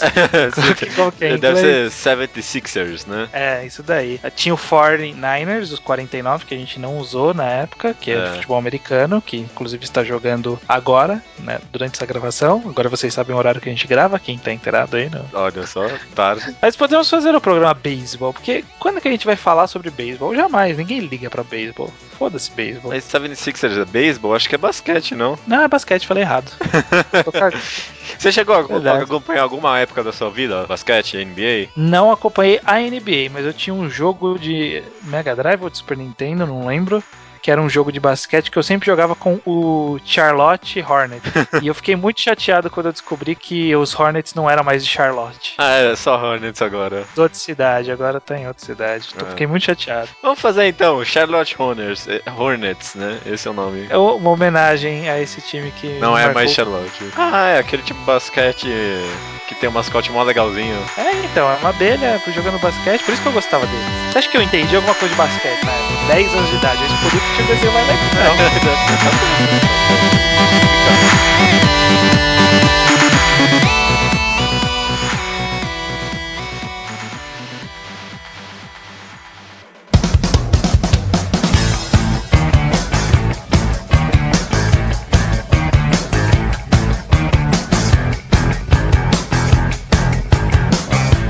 Rubio falou você, o, o Kitsune já falou o que ele queria falar na semana passada com a recomendação dele. Então, essa semana a recomendação é 100% sua. Pode mandar bala. Firmeza. Eu tinha umas, algumas aqui, mas eu vou com um shonen pra, pra ir contra o a desconstrução passada okay. no, no Hoshino Samidare. A Kamega Kill. Como vai ficar um negócio popular daqui a pouco, eu vou ter que odiar, então é melhor falar agora dele. seu, o seu passado vai te condenar, então. Vai me condenar, que vai ficar popular pra caralho. Não, mas aí ele é o hipster da Kamega Kill, é, ele é o primeiro cara a falar, entendeu? Kamega Kill é um, é um shonen que vai na... Esqueci a revista dele, peraí. Eu já tenho aqui aberto. Gangan Joker. Ele é, ele é shonen, né? Não é shonen não, né? É shonen, Gangan é shonen. é shonen. Então, ele é bem, mas ele é bem aquele Ed Dark, né? Tem muito sangue, morte, gore pra todo lado. A premissa é assim: é um garoto que vai com seus dois amiguinhos sair da sua vilinha rural pra ir pro Império arranjar emprego e tal. E chegando lá, ele se separa dos seus amigos e descobre que o Império é um lugar muito sujo. Tipo, todo mundo tortura as pessoas, tortura, os ricos torturam os pobres, é... e vai, tipo, é corrupto. É um lugar hum. muito corrupto. E ele entra no, no, na Night Raid, que é um grupo de assassinos, e começa a lutar contra o Império. Aí cada um, ele, cada um ganha um mar. Ele tem umas armas especiais, poder maluco. Até que o da Akami, né? O mangá tem o nome dela. É tipo, a espada dela tem um veneno que, tipo, se ela, se ela dá um hit no cara, o cara morre. Isso é tão real. O cara de, de, vem de MMO, né? RPG. Ele tem um cheat, basicamente. É. Não, o, o jeito do Rubio se referia aos, ah, a, às ações. Um hit. Ah, tá. Ah, vai dar healing, vai. então, o poder dela é tipo. Se ela tocou a espada no cara, o cara morreu. Até que, tipo, mais pra frente, tem esquemas para ela não conseguir. Se o cara não consegue tomar dano dela, quer dizer o cara é muito foda. E vai indo e tal. Aí depois aparece um grupo rival. E o legal dele é que assim, mesmo ele, ele, ele é bem preto e branco. Tipo, ele mostra o Império bem filha da puta e os assassinos bem, tipo, mais joinha. Só que ele acaba tendo. Entre os grupos principais, ele é cinza. Até que mostra um cara, ele era desse grupo inimigo. O cara que usa lança-chamas, ele queimava vilas e tudo mais e tal. Aí, tipo, volta pra ele, tem uma família boa, tem uma vida normal fora daquilo. Entendi. Ele se arrepende e tal das coisas. Mas ele fazia porque era o trabalho dele. Tem o essa... trabalho desses assassinos é o quê? Matar os o corruptos, Império. É, é. é tipo uma. os rebeldes. Sim. Só que, tipo, os outros também matavam bastante gente. Todo mundo mata. É só pra ter uma desculpa pra porrada, na verdade, né? Tipo, Sim, tem, tem, dois lados e tá todo mundo lutando com todo mundo, essa é a história. E é legal que qualquer um. O negócio que é legal que é diferente, tipo, sei lá, One Piece, que ninguém morre, é, é que aqui qualquer um pode morrer. É tem Death Flag toda hora. Já morreu alguém importante? Já. Ok, então tô. Então agora sim. É, é um ponto positivo. Ou é um leão de sacrifício, como disse o estranho? Não, pior que a, a primeira pessoa a já morrer é tipo filha da puta a morte dela. O que, que, você, que isso significa? Não, não, melhor não saber. Não é. fala, não fala. Não, é verdade. Não, não, falar. O estranho tá querendo spoiler já. O que, o que as pessoas estão se perguntando nesse instante é: tem moe, tem peito? tem. Tem, não, peito tem que, mas tipo, do mesmo jeito que One Piece tem peito. É, tá, então tá. É só peitos grandes, mas sem. É, não, não tem nada. Tem nada demais, não.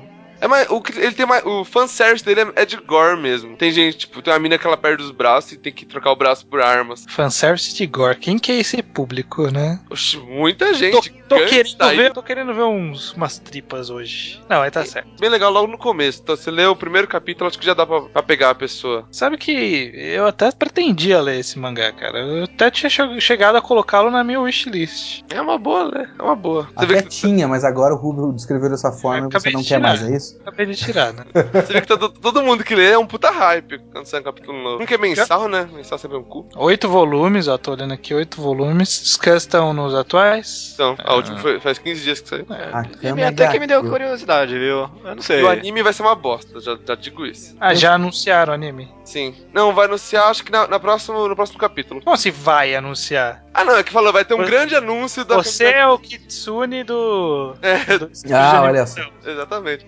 E o, vai ser ruim porque todo mundo tem cabelo colorido no mangá. O homem tem cabelo rosa, choque. Outra tem azul, bebê. Cabelo verde, limão. No mangá não, não fica ruim, mas quando você vai pro anime fica uma bosta. Tá então... falando que vai ser ruim por causa de cor de cabelo? Vai. Porra, meu filho. Vamos com calma. O que, que é isso? É só a cor de cabelo dos caras, mano. Tem que odiar por algum motivo, né? Mas o anime ah. sempre vai ser uma merda, não tem jeito mesmo. Nessa eu vou apoiar o Rubio. O anime sempre vai ser pior, não tem jeito. Ó, eu tô olhando aqui no fórum do Manga Updates, os posts, os, os, os tópicos que tem é Ideal Couple e um que, que, que o título é Is It Just Me? E eu não vou abrir o tópico, mas eu tenho certeza que não é só, só ele. Porque sempre que alguém pergunta isso, nunca é só você. Sabe? Não, é só eu que. E não, não é só você. Nunca é. E a pessoa sempre pergunta já sabendo que não é ela, né? Bom, beleza. Tá a recomendação então aí da semana do Rubio. A Kamega Kiro, Aqui tá Kiro. E é isso. Mais uma é, vez. E, então. e, podem ver que a, a, primeira recomendação pra ele é a Roshina Samidare. Olha aí. Olha aí, é mesmo. Então. Vamos terminar com essa, essa bela epifania aí. Que é tipo, se você vai ler a Kamiga aqui, por que você não lê no, no lugar Algo melhor. Samidare, que é um negócio legal de verdade? Porque a regra é discordar do Rubio. Desculpa, Rubio. Foi mal. Não, não, tudo bem. Tô só seguindo as regras da internet.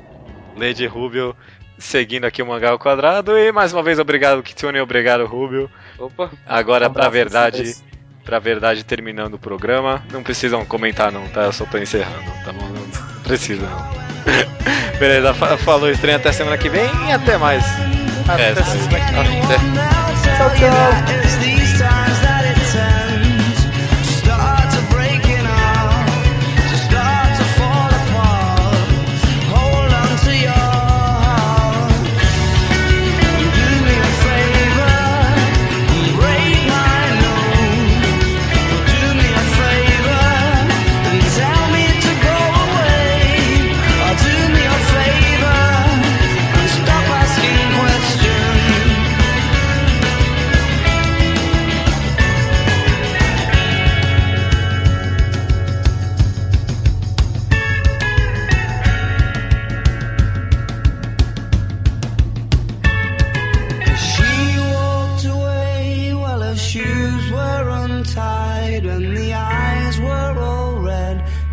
See that we'd cried and I watched and I waited till she was inside forcing a smile